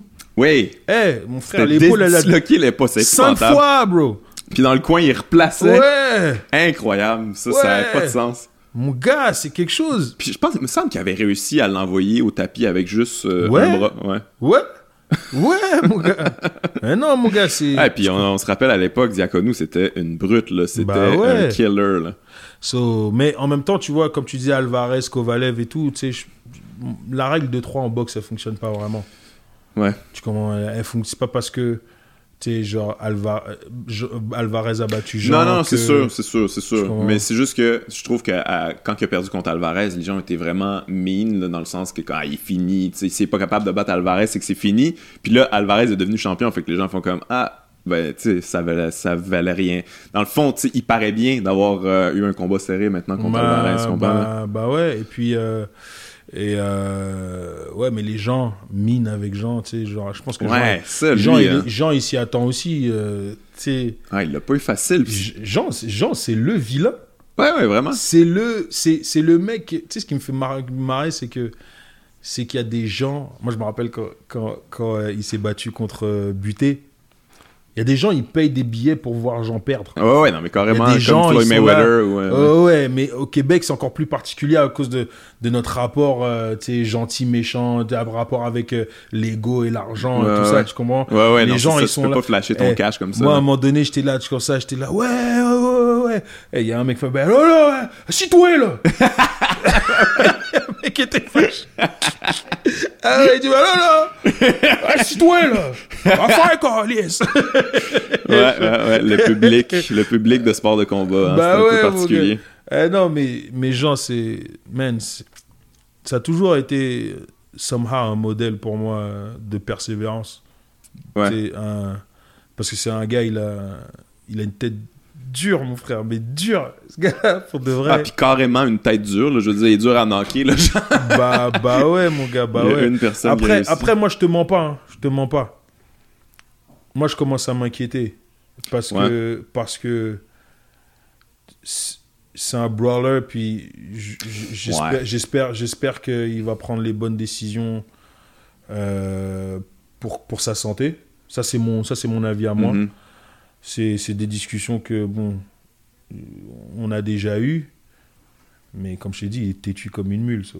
Ouais, parce qu'il avait pris sa retraite, là. Hein? Il avait pris sa Il retraite. avait pris genre. sa retraite, mais je pense que c'est plus fort que. C'est dur prendre sa retraite Ouais, pour un ouais, sportif. Ouais, ouais. Et quand, quand, Quand c'est toute ta vie, quand c'est toute ta vie, tout ça. ton, c'est dans et ton Jean, corps. là, et c'est- Jean, c'est pas seulement un sportif en vrai. Jean, c'est un soldat. Genre, Jean, il serait dans l'armée, ça serait genre euh, un, un Navy SEAL. Vraiment. Parce que il est indestructible comme ça. Ouais. Tu comprends? Et, et genre, c'est c'est ça un peu qui fait flipper, c'est que c'est le genre de mentalité genre, I'm not scared to die. Ouais, ouais. That's my job. Le- risquer ma vie, c'est ma job. fascinant, ça. Tu vois ce que je veux dire? C'est c'est sa mentalité. C'est c'est- c'est pas juste sa mentalité, c'est dans son ADN. Juste le fait d'être retourné contre Kovalev, c'est comme ça ouais, va. ouais, ouais, ouais. le gars, il, s'il t'a malmené, là, puis Bah euh, ouais. il est comme, non, non, on y retourne. Bah ouais, et c'est quelqu'un comme ça, puis. Euh, puis, tu sais, genre. euh, après, tu sais, je veux pas non plus trop rentrer dans, dans, dans ces business, mais tu sais, il y a beaucoup de choses qui sont sorties dernièrement que, tu sais, son père est décédé. Ouais, ouais. Son père est décédé dernièrement, puis Ouais. dernièrement, euh, et c'était, tu sais, il l'a pas beaucoup connu, mais il l'a, il connu, mais sans, sans beaucoup le connaître. Puis il nous envoyait euh, des, des, des photos et puis il nous parlait un peu de son père et de la réputation de son père en Haïti. Pff, Eh, mon frère, les, les, les chiens, ils font pas des chats. Mon Ah gars. ouais? Ah ouais. Son père était badass. Ah ouais, ouais. Apparemment, c'était, c'était quelqu'un de très badass et de très respecté en Haïti. Genre, quand, quand je te dis que, que y a beaucoup de gens qui ont pleuré la mort de ce monsieur-là euh, Ah ouais. en Haïti euh, dernièrement. Puis, tu sais, euh, je- je- si je- bah, je ouais, depuis, je pense, il a reçu des messages de partout. Ouais, ouais. Des anciens présidents, des anciens, Ah, des ouais. anciens dirigeants de X et Y partis. Puis, ouais, tu vois, c'était. Ben écoute, et euh, voilà. Puis je souhaite, souhaite une victoire à Jean. Là, ça serait une belle histoire. Là, que, ça doit être difficile de se concentrer à l'entraînement. M- euh, Moi, je, lui souhaite un bon compas, mais il est focus. Il est très, très focus. Puis Tant je mieux. pense que plus qu'autre chose, ça, lui a, ça, ça va lui donner un fuel parce que là, je sais que, bon, quand c'est arrivé, il était à Porto Rico en entraînement et euh, il est parti, il est parti en Haïti. Et comme c'est la première fois qu'il retournait depuis qu'il a 5 ans, Ah ouais. ouais, l'énergie qu'il va prendre là-bas, Ah ouais. eh, ton gars là, eh mon gars, l'énergie du bled, mon gars. l'énergie du bled, c'est autre chose. hein. Ouais. Ah ouais, Ah, l'énergie. écoute, je, je- Ah ouais, il est parti chercher l'énergie de la brousse là-bas. Je, je le souhaite tellement, là, pour vrai. Ah mon gars, voilà, je je je je je, je m'inquiète pas trop pour lui. Ouais. C'est fou qu'on ait on verra jamais finalement euh, Stevenson contre, contre Jean. Ah, mon Bon, on l'a vu aux dans les amateurs, là, au- Mm, chez les ouais. amateurs. Eh mon gars. C'était toute une. Si vous pouvez trouver ça sur YouTube, ouais, ça existe sur YouTube. Non, moi j'étais là. Ah ouais, t'étais là? Ah bro. Ça c'est mal, mal, Écoute, c'est mal fini. autant dans la foule que sur le ring, ça se passe. Là. Bro. Il y a de l'énergie. Eh mon gars, je me suis fait braquer ce jour-là. Tu t'es fait braquer? ouais. Ouais, mon gars, parce qu'à cette époque-là, eh, mon Mais C'était-tu genre une guerre de quartier un peu aussi? euh, non, bah, de, de, de non, parce que, ou. euh, parce que Stevenson à cette époque-là, c'était Stevenson from the hood, tu vois. Puis ouais, il avait ouais. ses gars, ses gars de l'époque, tu comprends? Puis ils étaient pas contents parce que nous on était là, puis on était en train de cheer tout ça, puis Puis Jean a gagné. ouais, Jean a gagné, puis c'était une guerre de fou, c'était une guerre de fou, mon gars. Ouais, ouais. Et euh, mon gars, c'était quelque chose ce jour-là. Puis, et puis, c'était compliqué parce que c'était bizarre. À cette époque-là, c'était une époque bizarre aussi parce que Montréal, c'était un Far West. Et, euh, et euh, Philippe, mon meilleur ami avec qui je rappais, euh, quand on avait 19 ans, 19-20 ans, euh, il s'est fait tirer dessus. Ok. Et il venait juste de. Quand ça s'est arrivé, qu'on s'embrouillait avec ces gars-là, il venait juste de ressortir. De recommencer à ressortir et recommencer à, avoir sa convalescence et tout. My puis c'était chiant. Puis, tu sais, quand, quand je te dis en plus que. Bro, ça, c'était une histoire que. Tu sais, j'avais essayé de la mettre dans mon premier show, puis Ouais, j'avais euh, j'avais pas réussi. Mais je pense que là, cette, là, cette fois-ci, je vais pouvoir, Ah ouais? je vais pouvoir le faire, ouais. Tu t'as- T'as-tu commencé à roder ça ou, euh, ou là, non, pas, tu y pas- penses? pas encore, j'y pense beaucoup. Parce que, parce que tu sais quoi? C'est même c'est ça qui fait chier dans cette histoire-là. C'est que à chaque fois qu'on on parle de cette histoire-là, tu- les gens, vont, à première vue, ils vont penser ah c'est des gars de gang, c'est des gars de rue. Yo, mon gars, tu sais c'est quoi l'histoire? Il travaillait chez Gap. il a servi une meuf et le mec de la meuf était pas content et genre euh, puis il a, quelques moments après, il l'a attendu après la sortie au travail et puis il l'a tiré dessus à bout, à bout portant. Je veux dire, à quel point il avait mal servi. si, Genre, tu vois ce que Ah, je veux ça, dire? c'est euh, du 2B. voilà, voilà, Ouais, tu Et ça, c'était, et ça, c'était, et tu sais, ça, cette, cette épreuve-là, que ce soit pour moi, pour Jean, puis pour tous nos gars qui nous entourent, moi, j'ai toujours dit que c'est cette, c'est cette, cette étape-là qui nous a fait devenir des hommes. Ouais. Parce que là, on- une fois que ça s'est arrivé, il fallait qu'on prenne la décision. Est-ce qu'on rentre dans ces qu'on histoires-là traîne là-dedans, ouais. ou est-ce qu'on on, on se retire ou on, respecte ce que nos parents nous ont, nous ont élevés, tu vois, les sacrifices qu'ils ont fait, ils nous ont élevés, tu sais, genre... euh, puis on allait faire quoi là-dedans, genre, euh, Ouais. mon frère... euh, Ah, ça finit pas bien, là, ça, c'est sûr ça, ça finit pas bien, puis... Puis, euh, puis la, la plupart d'entre nous, mon frère, on parle d'actuaire, on parle de comptable, on parle de... Mon frère, c'est pas notre vie, ça. Ouais, ouais. tu Ouais, comprends? Mais c'était une époque où, qu'en- à cette époque-là, franchement, Montréal, c'était un vrai Far West. Ouais. Ouais, un vrai Far West. Où est-ce que genre. Et puis même comment ce, film, ce bif-là s'est réglé à la fin. euh, mon gars, c'est qu'on a dû mettre nos couilles sur la table pour régler ce- cette Ah histoire-là aussi après, tu vois ce que je veux dire? Mais c'est chiant parce que on est, c'est, on est, on n'est pas de ce, tu sais, si on était des dope dealers ou des gens comme ça, ça on aurait dit ok, ouais, ouais. cool, mais on n'est pas. Ouais, ça sert à rien. ça man. servait à rien, gagner, tu comprends? Ça servait absolument, absolument à rien. Puis euh, voilà quoi, donc euh, ouais, donc après euh, c'était c'était une, c'était une étape, man. C'était c'était Ouais. vraiment une étape. Ben, content que tu sois resté euh, du bon côté. Bah ouais, bah ouais. Donc c'est pour ça qu'après, genre, t'es bon, sais, ça te forge aussi, parce que c'est pour ça qu'un peu j'ai ce côté aussi? Pendant longtemps, on a été, on a été méfiant. On, on a, on, on a eu cet instinct-là que c'est pour ça que des fois, quand les gens ils m'approchent, j'ai un peu encore du mal avec les gens qui m'approchent euh, par rapport à ce qu'on fait. Ok. Ouais, j'ai du mal encore. Ah ouais. C'est que j'ai toujours ce réflexe de, à cause de toutes ces histoires. Ah ouais? J'ai toujours ce réflexe que, ouais, c'est toi Eddie King. Ouais, qu'est-ce que tu veux? Euh, Comme ouais, t'as mis un petit. Ça, ça, faut que Un petit j'apprenne un réflexe, peu. là. Ouais, j'ai toujours ce. Ouais, c'est- tu vois ce que je veux dire? Yo, j'aime ce que tu fais. Je fais, ah, thanks. Ouf, ok, alright, good. Tu comprends Fait que tu peux comprendre ma réaction la première fois. Oui, T'es oui, t'es oui. qui, toi? ouais, ouais, ouais, ouais, bah c'est ça. Là, je me suis dit, ouais, euh, Guillaume is about that life. non, mais j'ai toujours cet un peu ce. Ouais, je comprends, je ce, comprends. ce côté un peu euh, mais donc euh, s'il y en a qui écoutent ne, prenez pas trop mal c'est juste vraiment que Ouais. genre, je suis euh, c'est moins qu'avant mais on était jumpy à l'époque.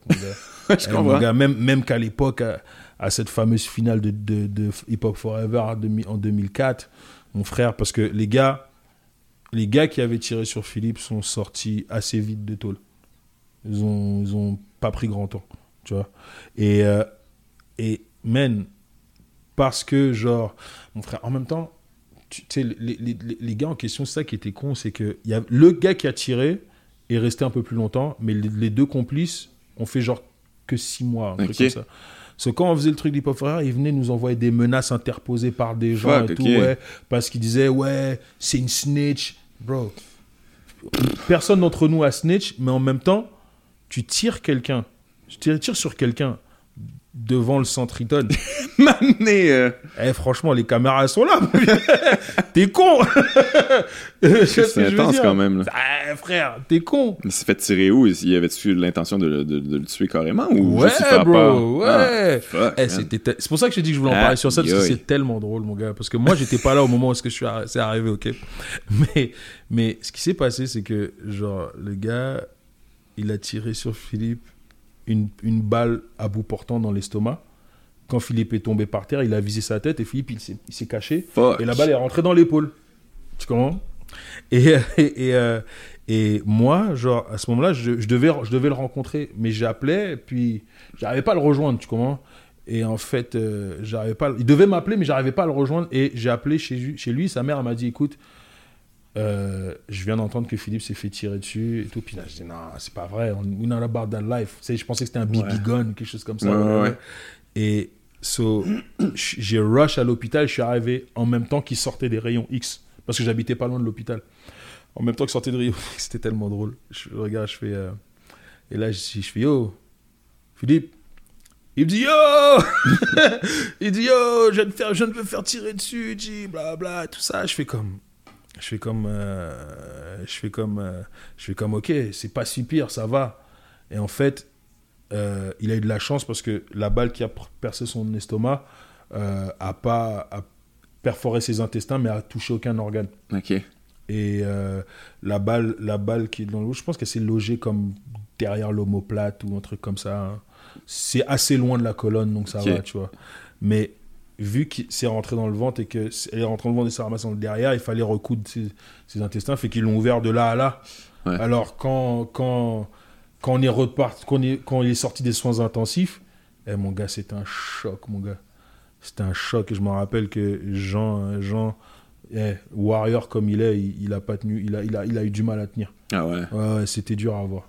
Ah, c'est dur à voir, surtout quand je te dis, we're not about that life. Ouais, c'est We're not about that life, tu comprends? So, c'est incroyable là, comme euh, tirer sur quelqu'un à cause du mauvais service. là, C'est comme, man, Je te jure. Je veux dire, euh, j'ai voulu tuer quelqu'un en, en étant au service aux clientèles de Belle, mais pas, je l'ai pas fait là, quand même. Je suis pas débarqué devant ah Belle. ouais, Ah. ah ouais, c'est, c'est, c'est n'importe quoi, tu vois. Puis, euh, puis ouais, puis ça, c'est, des étapes euh, qu'on, qu'on a vécues et puis que. Mais je trouve qu'aujourd'hui, ça a tellement changé que je pense que Ouais. de nos jours, pour arriver à ce genre d'histoire-là, il faut vraiment que tu le cherches. Ouais, les gars étaient plus chauds à l'époque. Ouais, ouais, non, à l'époque, c'était un phare. En fait, dès que printemps 2001 est, est arrivé, qu'ils ont, ils ont mis tous les motards en Ouais. dedans, mon gars, c'était le Far West. C'est-tu l'époque des, des beaux ou, euh, Ouais, il y avait les beaux, il y avait les CDP, les machins. y Ouais, avait- ouais, ouais. Eh, mon gars, c'est... et toi, tu te retrouvais dans un crossfire parce que c'était aussi une affaire de, de où est-ce que, genre, tu. Il y avait une affaire d'ego. T'arrives dans un club, voilà, tu vois ce que je veux dire, you wanna, you wanna show that you're the man, tu vois. puis quelques, pers- quelques, pers- quelques personnes qui, qui, qui te manquent de respect ou qui te regardent C'est mal. très coq. là. Voilà, exactement, tu vois. Donc, euh, donc c'était, c'était très comme ça. Mais là, tu parles de. T'essaies de travailler ça, peut-être faire un numéro avec ça. Parlons-en justement. en ce moment, t'es- t'es-tu en tournée ou. euh, Je suis, je suis en rodage. En fait, je reprends Ah, le rodage là, là. Ok, ok, ok, ok. Fait que t'avais mis une pause. euh, Ouais, on avait mis une pause, mon gars. Genre, écoute, euh, malheureusement, le, le, le, le Zizi Gilbert a foiré tous mes plans. Ouais, ouais. c'est- c'est- c'était- ça, avec Production Juste pour voilà, rire. je suis avec Juste pour rire et tout, donc c'était, c'était, c'était très compliqué comme situation. Je t'avoue que c'était une année. C'est toi qui as pris la décision de prendre une pause? Parce que je sais qu'il y a d'autres spectacles qui n'ont pas pris de pause, qui ont continué Ouais, euh, juste euh, pour rire. ben, ben, Des fois, peut-être qu'il y avait juste un pas le peu- choix. C'était un peu des deux. Ok. Parce que je pense que la production n'était pas satisfaite de où est-ce que où est-ce qu'on est, on, on s'en allait. Mais moi, je n'étais pas satisfait de comment c'était produit non plus. Ok, ok, ok. Tu comment j'étais j'étais super insatisfait et puis ça commençait à me stresser puis tu sais je, je sentais que on était encore dans la dans la, mo- la vieille méthode, la vieille façon de faire et surtout que euh, je, voulais vraiment sortir un show qui me ressemble Ouais, ouais, vraiment 100%. puis je- et, et et dans le processus d'écriture, je sentais que euh, et puis j'ai commencé à écrire sur les trucs les plus durs à écrire dans ce show-là. C'est ça qui est spécial. Donc, euh, we're talking about interracial dating, we're talking about euh, new racism, we're talking about... Tu sais, toutes, toutes ces, toutes ces, ces- Ouais. ces, ces sujets-là qui étaient, qui étaient super chauds, euh, qui étaient super durs à écrire, et, et- et pour moi, que- parce que c'était le plus, le plus sensible. Et après, tu, tu, m'envoies à des endroits où est-ce que tu sais que Ouais, ouais. des- ça ils vont pas capter. Puis en plus, c'est c'est du rodage, donc c'est pas. T'as pas encore abordé le public qui te suit vraiment. Ouais, ouais, ouais. Tu comment Donc c'était très, très, très, euh, Ouais, très, très dur. Et puis, euh, et ouais, donc quand tout ça est arrivé, ben, tu sais, mon frère, toute la production. euh, euh, tout le monde est parti, soit il y en a ils sont partis, soit il y en a ils sont fait virer, plus, soit tu vois ce que je veux dire? Donc à un moment donné, tu te retrouves dans un truc où est-ce que tu es comme bon, euh, bah regarde, laisse la poussière retomber, puis après ça reprend du reprend du poil de la bête et puis voilà là je reprends je reprends je reprends ce mois-ci là à, Bro- à Brossard le 17 novembre. Cool, cool, cool. Ouais, mais, mais tu parles de justement, tu, tu parles de sujets euh, quand même assez chauds et compliqués. euh, mais tu le fais, en tout cas, moi, je t'ai vu souvent au bordel. ça m'impressionne à quel point tu peux faire. Parce que, tu sais, je veux dire, le bordel, euh, pour ceux qui sont déjà allés, tu sais, il y a des soirées, c'est très 4-5-0 là, quand même. Ouais, c'est comme ces brossards là, qui se déplacent à Montréal. Là, puis, Ouais. puis rien contre les gens de brossard, mais c'est comme c'est ça quand même. Puis c'est pas. Ta réalité, c'est pas leur réalité, là, mais pas du tout. Puis t'arrives Bah, c'est toujours. devenu, mon frère, ça fait 10 ans que j'habite à Laval maintenant. ouais, j'avoue, Eh, j'avoue. mon gars, je suis, euh, je suis, je suis à 4-5-0. J'avoue, mais tu sais, les- Neiges est toujours là. mais- Mais tu sais, tous les enjeux euh, raciaux, le, tu sais, le profilage racial, pis ça, c'est pas vraiment dans... Puis t'arrives toujours à leur faire passer ça quand même. Je sais pas si... Je me posais la question, tu penses-tu que ta stature, ta carrure, ça t'aide ou ça te nuit, ou tu sais, comme, le- t'es intimidant quand même, là. T'arrives sur scène, là, tu t'es... T'es une, pièce, là, quand même, là. tu penses que les gens, ils font comme, ah, ok, bon, ben, on va rire parce que... ou, euh, il, rit nerveux. Mais tu penses que ça t'aide ou ça te nuit, ou euh, non, tu le sens-tu? je pense que je pense que j'ai réussi très tôt à, savoir comment m'en servir ou jouer avec Ouais. ça parce que ce qui je pense que ça aide aussi du contraste de ce que je ce que je- de quoi j'ai l'air et que je te fasse rire. Ouais. Une fois que je t'ai fait rire, ben, Ouais, C'est pas un ennemi, ouais. We good, tu vois ce que je veux dire? Donc, euh, je pense que ça, je pense que j'ai réussi à trouver un moyen de mettre ça à mon avantage, tu vois? Ouais. Donc, euh, et, et, euh, ouais, puis, mais c'est aussi une façon aussi, tu sais. Je pense que j'ai réussi aussi à, à m'en servir pour m'imposer sur scène. Ouais, ouais. Toi, quand pour- tu t'imposes l'autorité, les gens écoutent. Comme, ah, ok, bon. tu comprends? Puis, tu ouais, voilà, d'imposer un peu euh, ce, ce, ce- ce charisme, puis ce, de dire, ouais, ben voilà. Puis, mais en même temps aussi, tu sais, je pense que je suis passé à travers tellement de, de, de, de choses et d'étapes dans ma vie que j'ai tellement de, de j'en ai tellement à offrir. Ouais, t'as beaucoup de bagages. Euh, ouais, beaucoup de bagages. Et puis, tu sais, et j'ai réussi. Et, et, et veux, veux pas du fait que, tu sais, je suis d'origine congolaise, et puis que, j'ai grandi en France, puis que je suis, je suis arrivé ici à l'adolescence, et que, tu comprends, j'ai toujours eu cette, cette, euh, cette, ce, ce- cette besoin de, de toujours avoir m'adapter Ouais. et euh, de me faire connaître et d'être de, de, de, de, de- de- de toujours mettre en avant les parties de moi qui, qui sont les plus universelles. Ouais. Donc c'est pour ça que aussi dans le milieu de l'humour, je suis capable d'être euh, tu sais, d'être pote avec toi, d'être pote avec des Lefebvre, Ouais, ouais. des potes, tu vois ce que je veux dire, d'être pote avec plein de, de gens comme ça qui ne sont pas nécessairement de la même réalité que moi, Ouais. mais que on, on de toujours trouver où est-ce qu'on connecte Le bridge, là, ouais. Ouais, où est le bridge, tu vois? Et puis ça, c'est quelque chose que même même en humour, euh, avec la nouvelle euh, la nouvelle mouture d'humour et surtout dans l'humour euh, urbain, parce que rappelle-toi, hey, l'humour urbain avant, ouais. c'était moi, toi, Cohen, c'était ça nous. Hey, c'était nous Def Jam, bro.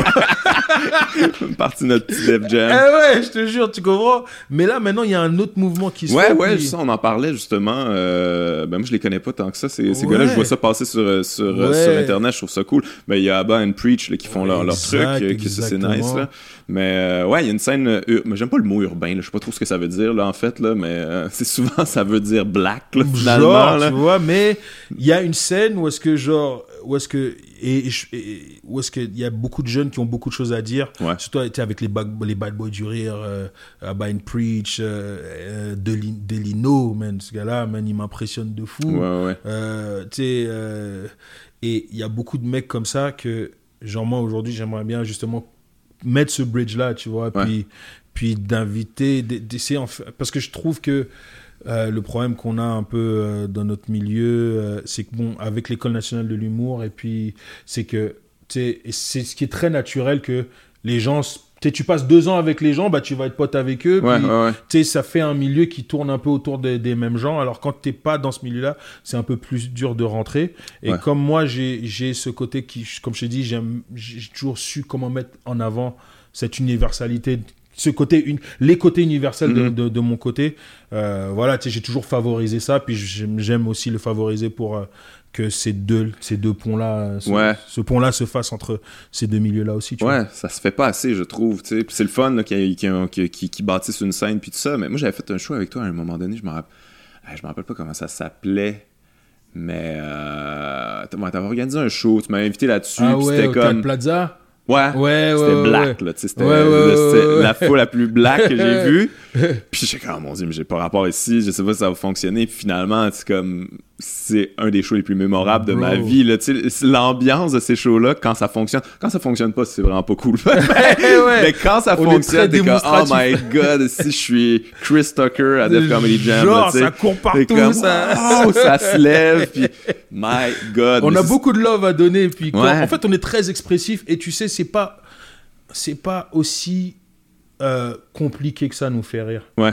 Tu sais, genre, hé mon gars, une bonne prémisse, t'as déjà un rire de fou. Ouais, ouais, mais c'est ça. tu comprends ce que je veux dire? Mais il y a beaucoup ça, je trouve, dans. dans, dans ben, je vais encore utiliser ce mot que j'aime pas, mais l'humour urbain. Là, tu sais, moi, j'en ai beaucoup écouté. Ouais, là, dans les Def les, Comedy les Jam Comedy les Comic ouais. View, là, à l'époque. euh, euh, tu sais, je disais, name it, là, mais souvent, le gag, il n'y en avait pas tant, mais c'était comme tout dans la présentation du- Ouais, du, du exactement. gag, dans le- la phys- physicalité. euh, tu sais, euh, Richard Pryor était beaucoup là, dans le physique Ouais, aussi. euh, ouais. C'est comme se pitcher à terre, puis... Exact, exact. Et puis, et euh, ouais, et puis même, même, y a, même en plus, on parlait avec Preach l'autre jour, on était en train de se dire, parce que on, était au bordel, puis on a vu Sam Breton. Ouais. Et euh, tu sais, euh, les Bad Boys du Rire, c'est lui qui anime les Bad Boys du Rire. qui, c'est une, une soirée d'humour qui est peut-être euh, une fois tous les trois mois à peu près qui se passe. Ils font ça au Cabaret C à Laval. C'est Ouais. vraiment une super ambiance. Puis je t'encourage à, à, à- à le faire. un de Bah ouais, moi, si je sais euh, m'invite, je vais y aller, mais je... je- ouais. et, euh, et on se disait, Sam Breton, il va tuer. Ah ouais. Sam Breton, il va tuer. Et tu sais pourquoi on se disait ça? Parce que, parce que moi et Preach, on a compris une musicalité de Sam Breton. Parce que ce que Sam Breton veut, veut pas, il fait, c'est exactement ce que tu vois dans les Def Jam, mais très québécois. Ouais, ouais, c'est comme je te lâche pas. Ouais, ouais, c'est comme non-stop, non-stop. quasiment Bernie? Mac, là. Voilà. euh, Et ce gars-là, pour moi, je veux tellement le voir sur cette scène-là parce que pour moi, il représente le bridge que les gens voient même pas, en fait. J'avoue. Tu vois ce que je veux dire? Il parle le même langage que nous, puis, tu hey, mon gars. Mon gars, Ouais, c'est pas faux. tu vois ce que je veux dire? Ouais, ouais, Il a cette même musicalité que tu, tu, tu... Man, en vrai, en vrai, c'est gros ce que je vais dire, hein, mais en vrai, Sam Breton, Sam Breton, quand tu penses à lui, tu vois, c'est, c'est Bernie Mac, bro. Ouais, mais c'est ça, je te dis, il y a quoi Il y a quelque chose là. Il y a quelque comme- chose de Bernie Mac, un peu de, de genre, cette façon de parler à lui, cette façon, tu vois ce que je veux dire, et puis, et, et veut, veut pas, tu sais, ce qui est intéressant, c'est que, moi, c'est ça que je trouve qui est dommage au Québec, et c'est cette séparation qu'on a entre chacune des cultures. Ouais, et quand on a plus en commun que ce qu'on pense, tu vois.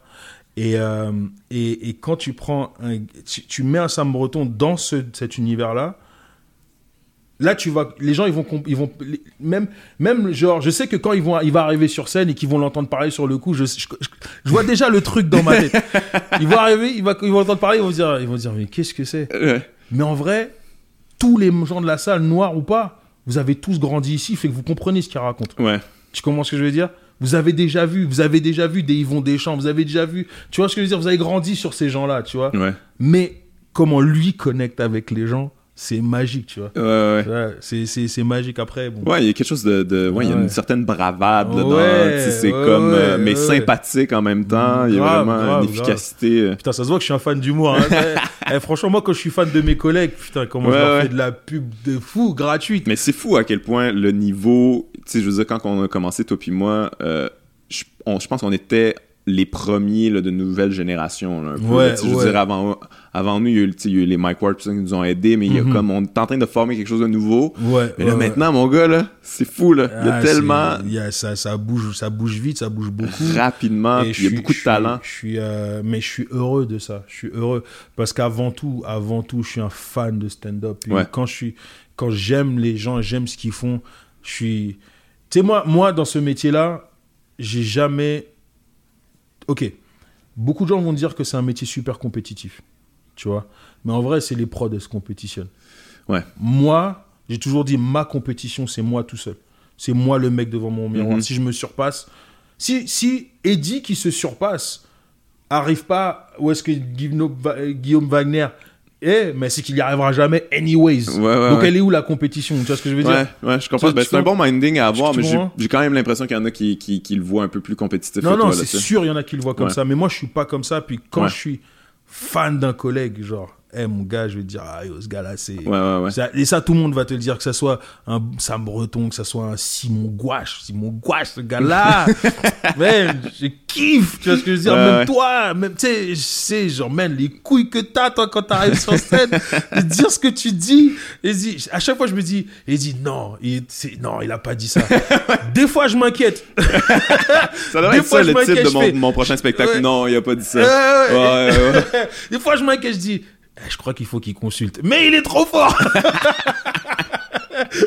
Ouais, toi, t'avais été là où j'avais fait ça. Je pense que j'ai fait trois fois cette bit-là, puis je- tu m'en avais reparlé, mais j'avais fait un, un bit où euh, je comme je, je- je- comme j'insultais un peu le public. Puis Là, Ouais. j'allais dans la foule jouer le heckler qui Oh, répond ouais.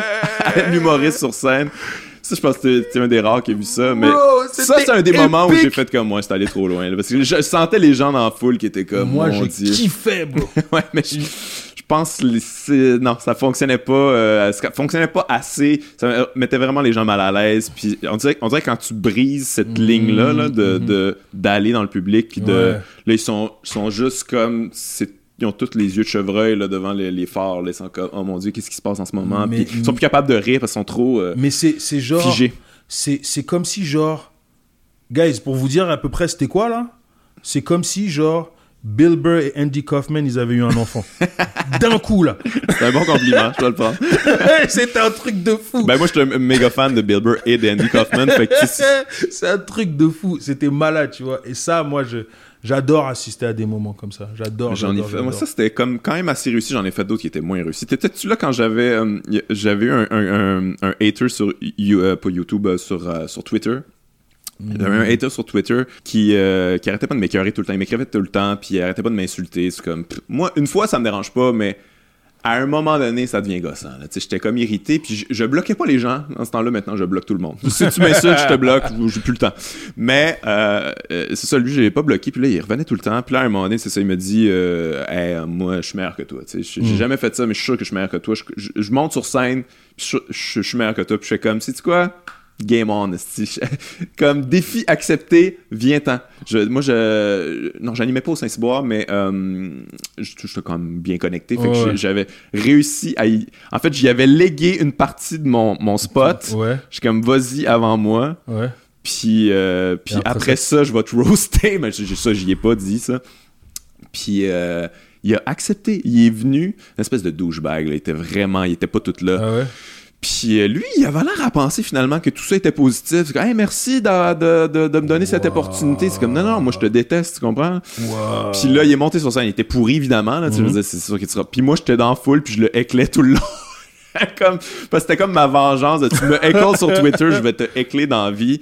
Mais, puis après ça, je suis comme, je suis retourné sur scène, puis je l'ai roasté, mais c'était une très mauvaise idée parce que il y avait trop de, il y avait, il y avait trop de haine là-dedans. Il y avait pas de, il y avait trop d'agressivité, il y avait plus d'humour, tu sais. Mm. Puis je dans ma tête, j'étais comme, ah oui, ça peut être drôle quand même, tu sais, donner la leçon aux espèces de haters. Mais finalement, j'ai senti que dans la foule, les gens étaient juste comme Hey, c'est quoi, Guillaume? Nous, on s'en fout de ce gars-là. On aime ce que tu fais. Pourquoi tu fais ça? On n'a pas envie de, de- de- on n'a pas envie de le voir sur scène, cet, imbécile-là. Faites juste les ignorer, ces imbéciles-là. Mais tu sais, ce Ça a été ma leçon pour. À, à partir de ce moment-là, j'ai plus jamais donné d'importance à- à- aux haters. Mais ce qui. Attends. Ce que moi j'admire par rapport à ça et cette démarche-là, ok? Peut-être que ça n'a pas fonctionné. Mais, man, t'as osé aller quelque part. Ouais, ouais. Et c'est ça que j'ai toujours aimé avec toi, c'est que tu oses aller des endroits, puis. Eh ben, si c'est un cul-de-sac, ben, tu te retournes de bord et tu vas ailleurs, tu comprends? Mais tu. Et ça, c'est pas tout le monde qui, qui, qui ose faire ça. Puis, c'est ça, en fait, que moi, genre, tu sais, il y a des gens pour qui je m'inquiète pas. Parce que, c'est- en fait, c'est ça, se surpasser Ouais. dans ce métier. Tu vois ce que je veux dire? T'as osé faire un truc qui se fait pas. Ouais, ouais. C'est ça qui. ça. Et, et, et, et moi, c'est pour ça que t'es un, gars, t'es un des gars que moi, je m'inquiète pas pour la longévité. Parce que, imagine, t'as osé faire ça. Et euh, aujourd'hui, on est quoi? 12 years, 12, 13 ans? Ça fait de, de- 13 ans. 12, 13 ans, ouais, tu comprends ce que je veux dire? Ce qui, en théorie, quand tu regardes les grands du stand-up qu'on admire, c'est pas beaucoup. Ouais, ouais, ouais. C'est pas tant que ça. Non, non, vraiment on pas. là. commence à être. Ah, Écoute, on a, avoir il y a plusieurs humoristes qui ont commencé à pogner puis à être bons à partir de 15 ans. Exactement, ça, tu genre, euh, Lewis Black, euh, Dane Cook, je pense aussi. Voilà, voilà, tu vois. ça prend du temps, là. Alors, mais de faire cette démarche-là aussi tôt, ça veut dire c'était t'étais à 6 ans, genre 6-7 ans peut-être. Euh, ouais, quelque chose du genre Tu là. ce que je veux ouais. dire et, et, et ça, c'est quelque chose d'admirable. Et c'est pour ça que, oui, l'humour américain, c'est excellent. Mais ne jamais négliger l'humour du Québec. Parce qu'on a une expertise, on a une façon de faire qui fait qu'on dev... Surtout dans le temps, dans le temps où est-ce que l'humour était, où est-ce qu'il fallait que tu sois efficace très rapidement. Ouais. Parce qu'il n'y avait pas tant de soirées d'humour que, que ça. Ta V1, il fallait qu'elle soit quand même potable.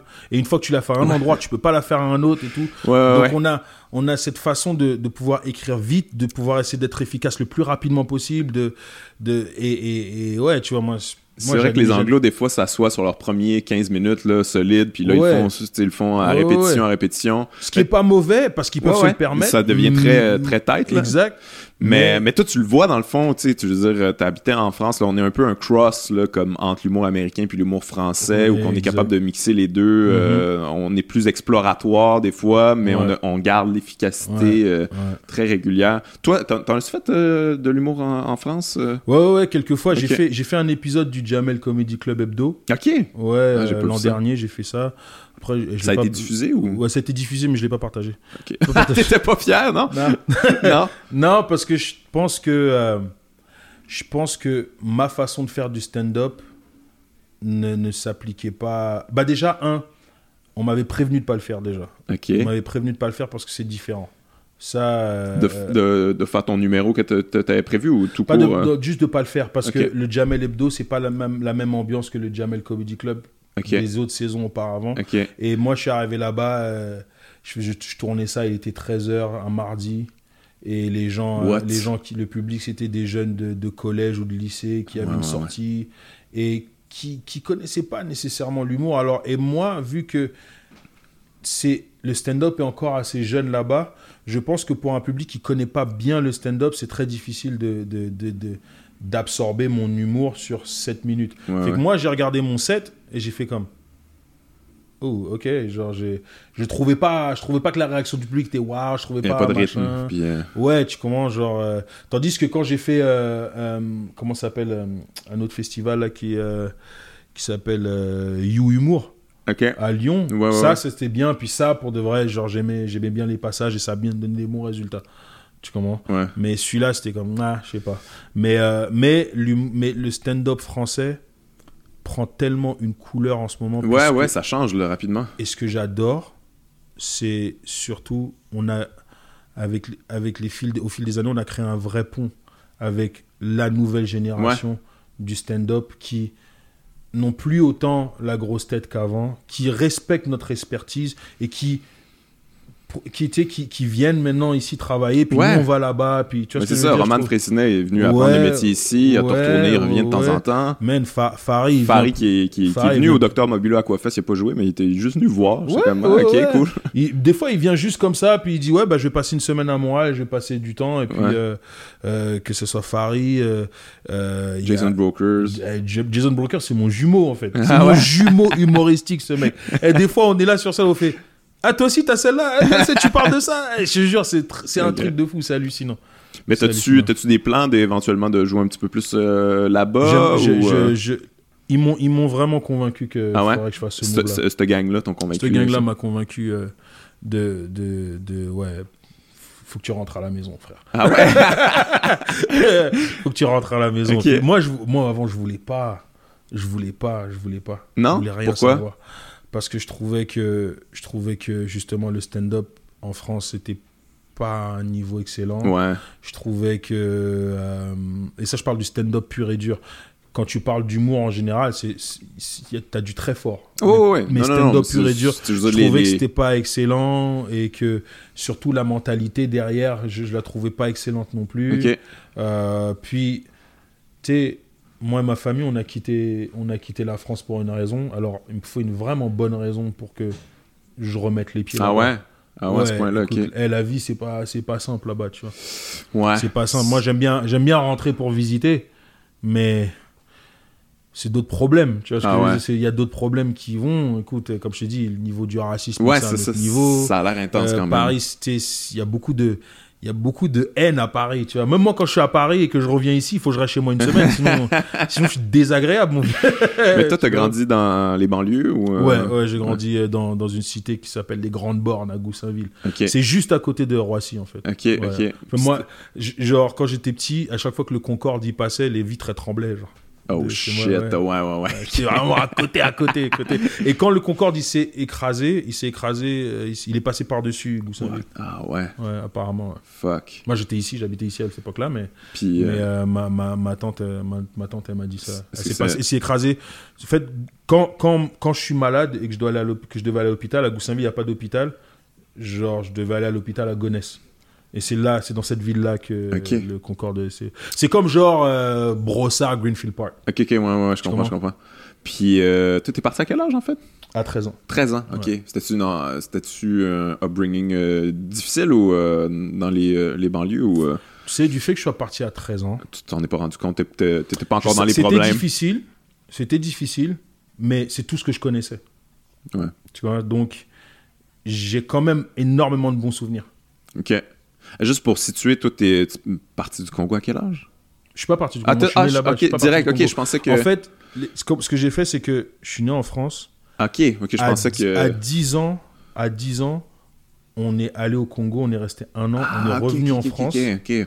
on est resté à peu près deux ans, et après ça, on est venu ici. Et puis pourquoi vous êtes allé au Congo un, un an où il y a une opportunité pour. euh, Euh, Entre autres, ma mère avait besoin de changer d'air.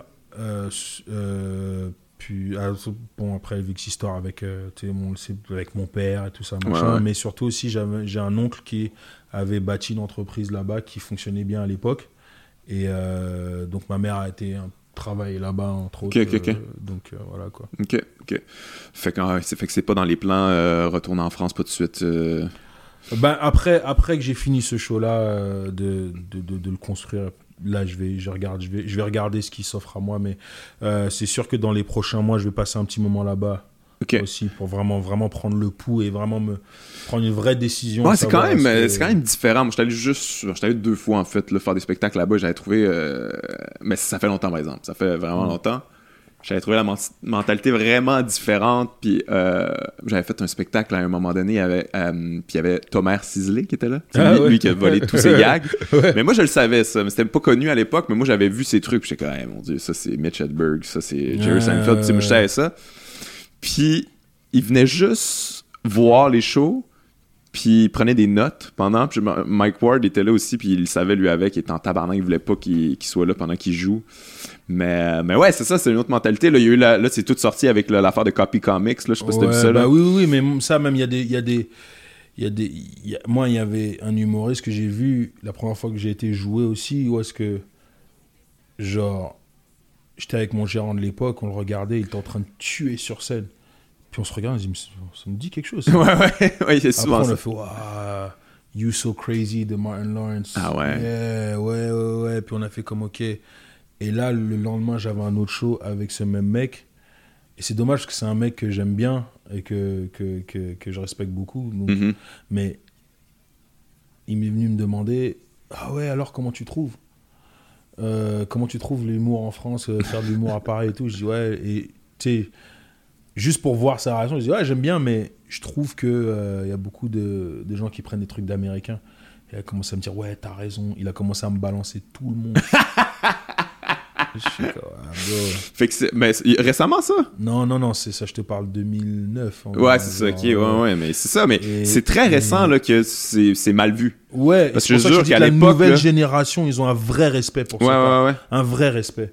Et puis, et, euh, et après, il est allé sur scène et il a commencé à faire des jokes de, de, de- du, der- du, du Chris Rock qui venait juste de sortir à l'époque, euh, Kill the Messenger. J'ai du nouveau matériel, gang. J'étais comme, oh là là.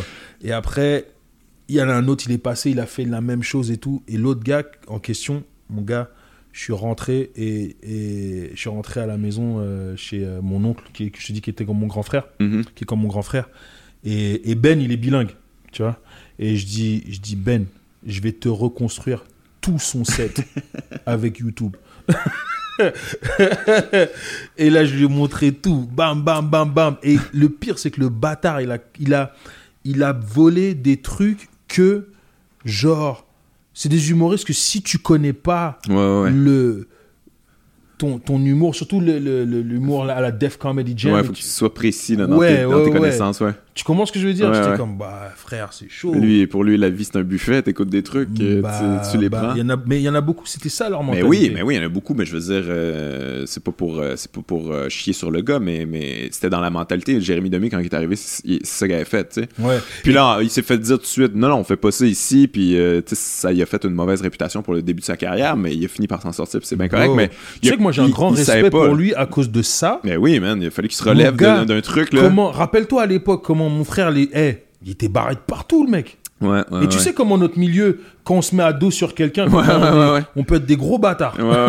Eh, mais tu sais, ça, je comprenais, je comprenais oui, que ça c'est se fait pas. compréhensible, ça se fait pas. Mais à un moment donné, je me rappelle que, tu sais, on ça continue à bâcher sur lui, puis j'étais comme, ouais, mais il fait, il fait encore du matériel de. Il vole-tu encore du matériel? Ah, je sais pas trop, sûrement, là. Mais c'est comme, mais non, je pense pas, là. Je pense qu'il a arrêté ça. Pas sûr qu'il a arrêté, puis a longtemps, ça l'a suivi. Et le mec, il est rené de, il est, il est rené de ses cendres comme un phénix. Ouais, ouais, ouais. Ah ouais, et ça, ça c'est, ça c'est un grand respect que j'ai pour lui. Ouais, ouais, ouais, c'est admirable. Mais moi, c'est ça, je pense que c'est un meilleur moment en ce moment pour euh, aller faire de l'humour en France. euh. Ouais, ouais, ouais, ben non, franchement, le, je suis, je suis, je suis, euh, ouais, je pense que je, ben, je vais voir, je vais voir ce que ça donne, je vais voir, tu sais, en même temps, c'est même si ça fait énorme, ça fait plus de 20 ans que j'habite ici, Mhm.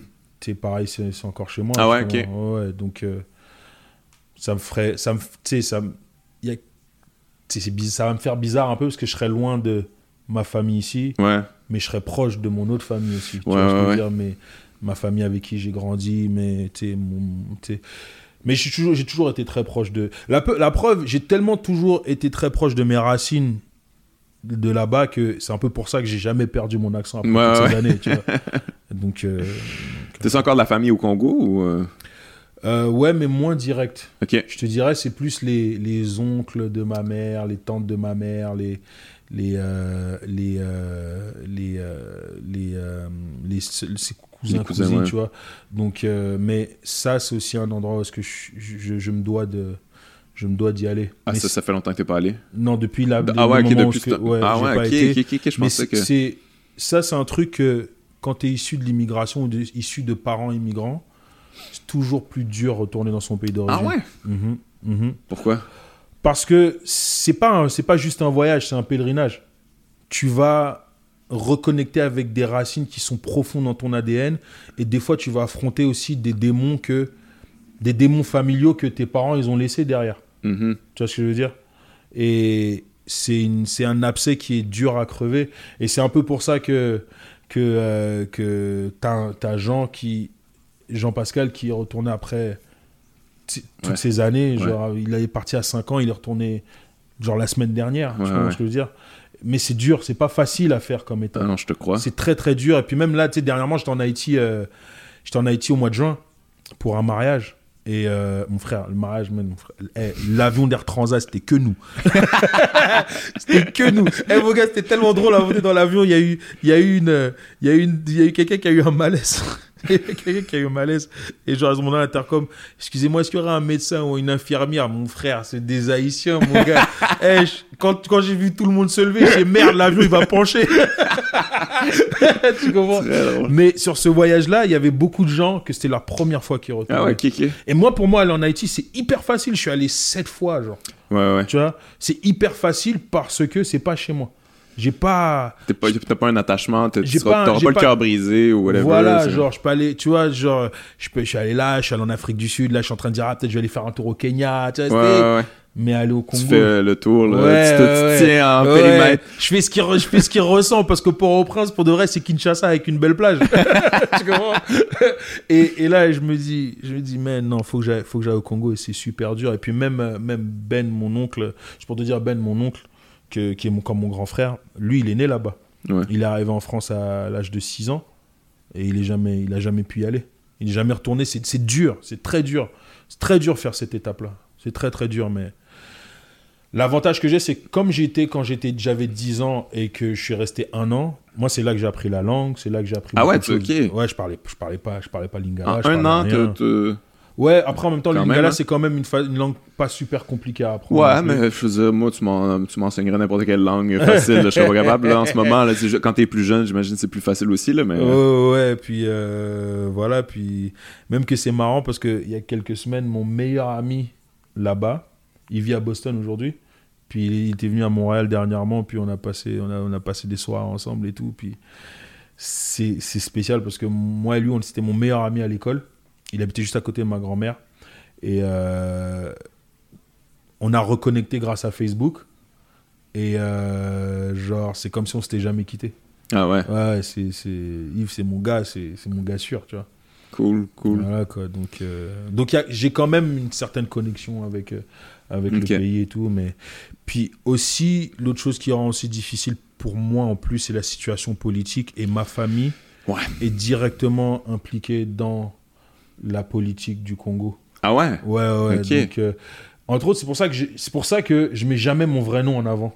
Ah ouais, ok, ouais, parce que dès que tu vois mon vrai nom, tu vas dire Ah ouais Ah ouais, sur tes Ah. Congolais, tu vas faire Ah ouais C'est pour ça, je me demandais ouais. aussi pourquoi, mais Ouais, c'était- je dis, ah, ok, t'es de telle famille, ah, tu comprends ce que je veux dire, et ça, c'est, c'est un peu compliqué, et puis, bon, voilà, tu vois, genre là, les élections, ils, ils arrivent, euh, genre, j'ai un cousin qui, qui, qui, qui running for president. Ah, euh, ouais. Ouais, ouais, Fuck. ouais. Ok, ok, ok. genre, so, tu sais, C'est une histoire, euh, c'est quand même une histoire très intense, le Congo. là. C'est une histoire euh, sanglante et euh, Mhm. d'exploitation. Ben, je veux dire, l'histoire africaine en général, c'est un Mhm. peu ça. Là. Mais, mhm. Mais moi, moi j'avais trouvé ça cool justement que tu fasses euh, ton numéro là, de Tintin au Congo. Parce que tu sais, nous, mais c'est ça, no- notre conception là, du blanc, là, le Mhm. Congo, c'est ça. C'est Tintin au Congo, le, ouais, très colonisateur. euh, Mhm. puis encore, encore aujourd'hui, je veux dire, l'Afrique, pour, tu sais, tu parles d'Afrique aux gens, c'est comme, ah, mais tu sais, ils font vraiment pitié parce que, c'est ça, ils ont pas beaucoup de choses, faut les aider à envoyer euh, un petit peu d'argent, puis, euh, tu sais, il y a des Ouais. euh, ONG qui, qui, euh, qui nous connectent, mais je veux dire, pourquoi ils ont pas d'argent, tu penses, pourquoi ils ont... Ils se font voler leurs ressources, là, je veux dire. C'est la terre la plus riche au monde. Et le Congo De- Demande-toi pourquoi ces gens-là sont pauvres, là. C'est pas normal. Ben, tu sais, c'est ça un peu. euh, Tu sais, là, j'ai j'ai écrit un numéro pour euh, L'heure est grave, c'est l'émission euh, de, Ouais, de ouais. Virginie Fortin. Et il y a une. Et c'est en 3 minutes. Et là, je, je- je suis en train de rajouter une autre partie à ce numéro-là. Parce que, en fait, le numéro, ce qu'il explique, c'est que. Tu sais, en fait, ce que j'explique dans, le- dans le numéro, c'est que je dis.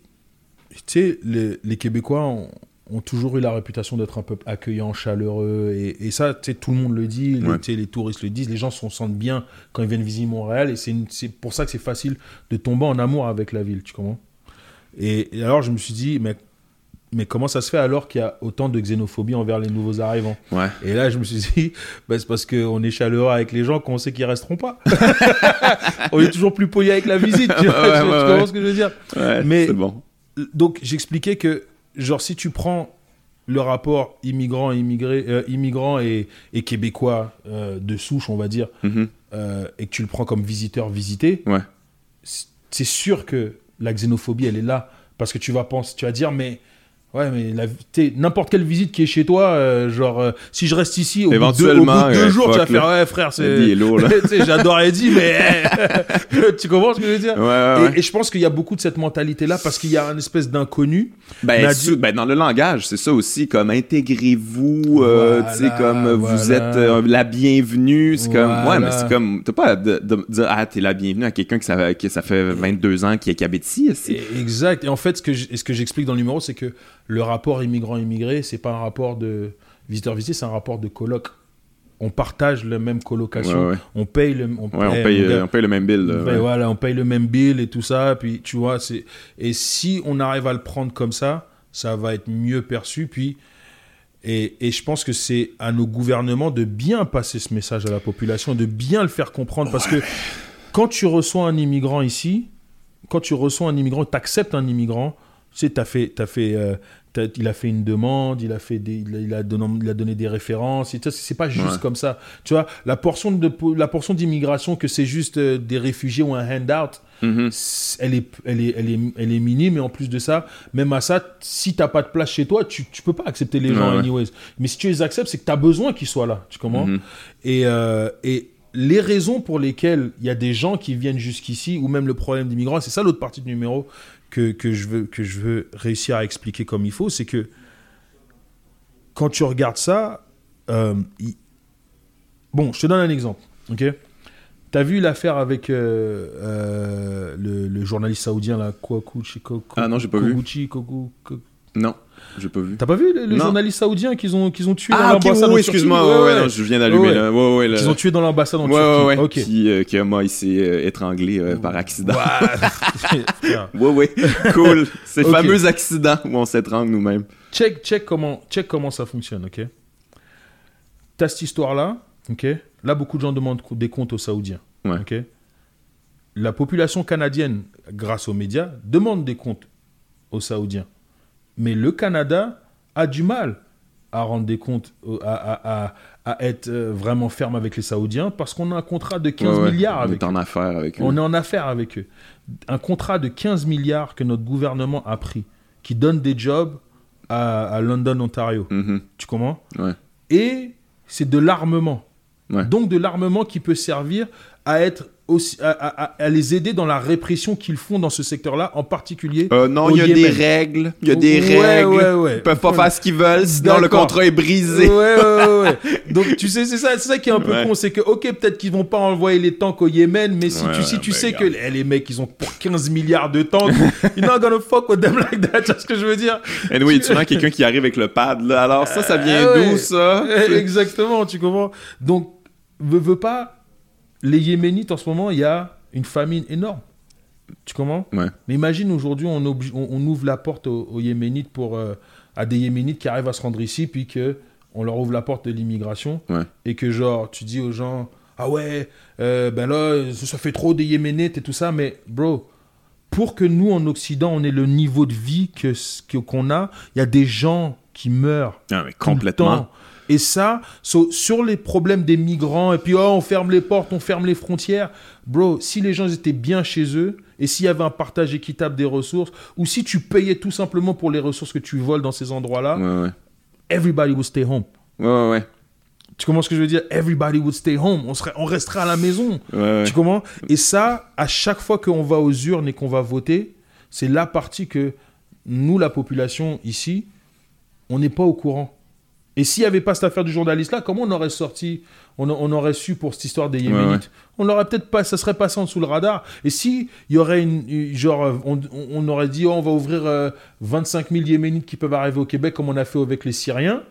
Tu comprends Mhm. Là, genre, t'as vu comment ça chialait pour les Syriens Ouais, Bah là, ouais. euh, il y en a trop. euh, tu vois ce que je veux dire Ouais, mais je, je suis d'accord avec toi. Faut, faut se rappeler euh, de pourquoi ces gens-là quittent. A l'humoriste, Barry Crimmins, euh, c'est la tête du docteur Mobilo Aquafest. là. C'est un Ouais. humoriste, ce gars-là. Ah, mais non, il, il est pas. décédé euh, pas si longtemps. Il s'appelle Barry Crimmins. C'est très drôle. Mm. Puis un gag, c'est ça. Il dit, euh, tu sais, il chiale souvent sur les États-Unis, la politique des États-Unis, Mm. puis tout ça. Puis il se fait souvent dire comme, Hey, si t'es pas content des États-Unis, ben déménage ailleurs. C'est comme, non, je vais pas déménager ailleurs. Je vais subir les politiques étrangères des États-Unis. C'est pour ça que je reste ici. Mais, euh, mais ouais, je trouve que les gens se rappellent pas euh, assez souvent de Ben, pour- pourquoi, pourquoi, pourquoi il y a autant de richesses. Mais ça, c'est tabou. Là. On peut pas, on peut pas vraiment en parler. Là. Mais euh, je pense que les gens, je sais pas, peut-être les gens ils se sentent coupables ou, euh, ou sont pas assez informés, tout simplement. Je sais pas Tu sais, trop. aujourd'hui- tu sais, j'ai une Apple Watch, j'ai un iPhone. Ouais. Et à quelque part, que je- parce que je me sens coupable, frère? Ouais, ouais. C'est mais- mes frères qui, qui, Mhm. qui, qui sont en train de mourir pour ça. Ouais. Tu vois ce que je veux dire? C'est directement le Congo, bro. Ouais, mais carrément. Carrément. J'avais, euh, essayé à un moment donné de, de, d'acheter un, un, un cell phone clean, genre éthique. là. je me suis dit, ah, ça doit exister. Tu veux il existe tellement d'affaires. Je suis allé- je suis allé fouiller sur Internet avec mon, mon, mon, mon, mon, mon, mon ma- MacBook vraiment pas clean. Fait que j'étais allé fouiller, puis j'ai, j'ai fini par trouver, il existe un, un, un cellulaire qui s'appelle un Fairphone. Mais même eux, là, tu sais, comme ils essaient d'avoir des, euh, des, des matériaux, des minéraux clean, mais même eux disent, OK, on a fait le mieux qu'on pouvait, mais ça n'existe pas vraiment. Des minéraux comme clean, là, comme qu'on peut vérifier, puis tout ça, puis il n'y a pas d'exploitation, puis euh, c'est comme, c'est super compliqué. Puis à un moment donné, il va falloir que, justement, là, que politiquement, là, comme, qu'il qu'il y ait des, des lois, des règles, là, parce que, je veux dire, euh, c'est- Bro, à un moment donné, il va se passer quelque chose, la, la vapeur, elle va être renversée. Ben, je pense que c'est déjà ça qui se passe. là, Bah déjà, juste, juste déjà, le fait qu'il y a tous ces migrants-là qui Ouais. essayent d'atteindre l'Occident Ouais. pour trouver mieux, mon gars, les, les- nous en Occident, les gouvernements occidentaux, ils, a- ils, ils réagissent comme si c'était une attaque de zombies, en fait. tu vois ce que je veux dire? Ouais, mais- On comprend pas pourquoi. Ouais, ouais, mais On attaque leur pays. Vos, vos, vos politiques et puis à un moment donné, ça va juste. En fait, je pense qu'il va arriver un moment donné où est-ce que tout va éclater, la démocratie va éclater. Va... Puis j'avais commencé à écouter un peu aussi le podcast est-ce que le... t'avais ton collègue qui avec le gars qui disait qu'il n'avait pas été voté, Ouais, ouais, ouais. ouais, tout ça. Puis ouais. puis je le rejoignais aussi. C'est un système qui, qui est désuet, ça. ça... Ouais, ouais, c'est ça, il n'y a pas de représentation euh, non, réelle. là. Non, maintenant, maintenant, tu vois, donc. euh, euh, Mais ça pète déjà en ce moment, je veux dire, euh, Donald Trump, c'est une réponse à ça, c'est une réponse aux gens qui sont qui sont frustrés, qui, puis qui comprennent pas pourquoi, puis là, il, il y a, il y a des, des, des immigrants, puis là, ils deviennent super racistes, puis c'est comme, Mm. c'est tout ça est tout croche, puis tu sais, je veux dire, tu le vois, là, ça n'a jamais été aussi mal là, aux États-Unis avec, euh, tu sais, eu le mouvement Black Lives Matter, Bah, puis, euh, bah ouais, puis, ouais. euh, ouais, ouais, ça pète, là, en ce moment, là, solide, là. Mhm. Ouais, non, mais c'est. c'est- Je, je sais pas où est-ce que. Même que ça me dit, putain, pourquoi j'ai eu des enfants, frère?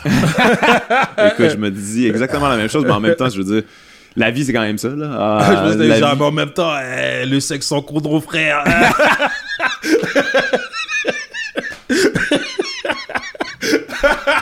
Aïe, je serais bad. Euh, En même temps, c'est doux, bro je m'en allais pas là du tout, mais, euh, mais quand même, c'est pas faux. mais, euh, mais ouais, tu sais, je veux dire, euh, quand t'as un enfant, ça, change la perspective des choses. Là. Toi, Ben tu- ouais, ça, man. ça, ça a sûrement changé un peu ta perspective. Ah, c'est sûr, ça, ça, ça, ça, ça change. Puis je pense que quand, quand, quand tu m'as annoncé que t'allais avoir, t'allais être papa, je pense que je te l'ai dit aussi. Genre, it changes you. T'as une raison de vivre, vraiment. Ouais, ouais. T'as une raison d'exister.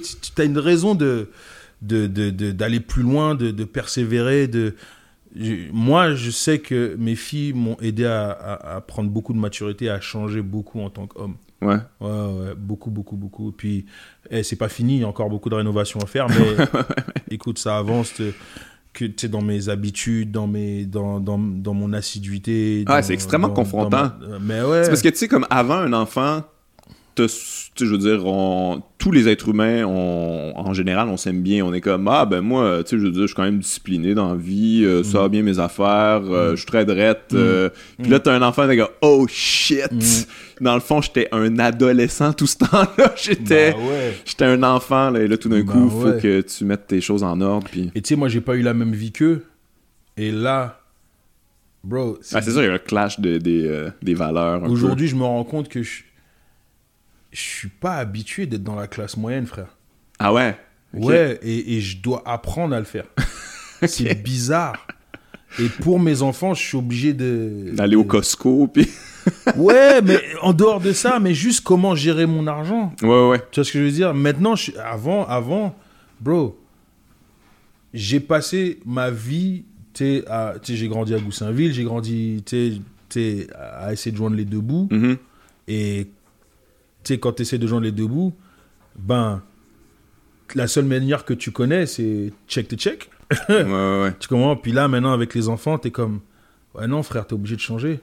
T'es obligé de Prévoir. de puis- prévoir, faire des économies, euh, tu sais, mettre à gauche, euh, prévoir leur avenir à eux. Ouais. euh, tu sais, c'est, c'est, ça, ça, ça change, ça change parce qu'avant, voilà, tu sais, ma, ma mère, elle a fait ce qu'elle pouvait avec, ce que- ma mère, mon frère, ma mère, ma mère, c'est une guerrière, mon a fait des miracles. Eh bro, ma mère, c'est Jean-Pascal en meuf. tu comprends pas. Elle est dé... Eh, ma mère, laisse tomber. Si je pouvais- eh, je- je- Un jour, j'écrirai un livre sur ma mère. Un jour, j'écrirai un livre sur l'histoire de ma mère. Tu t'hallucineras, bro. Parce que, tu sais, du fait que.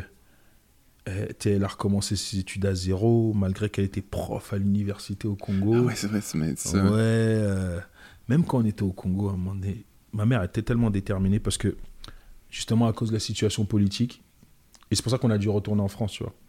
À cause de la situation politique, euh, à un moment donné, ça allait plus.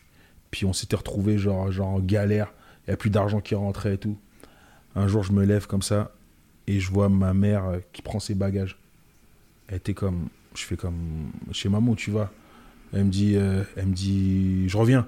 Elle dit, mais t'as des bagages. Elle dit, laisse-moi tranquille, je reviens. Elle était vraiment fâchée, genre.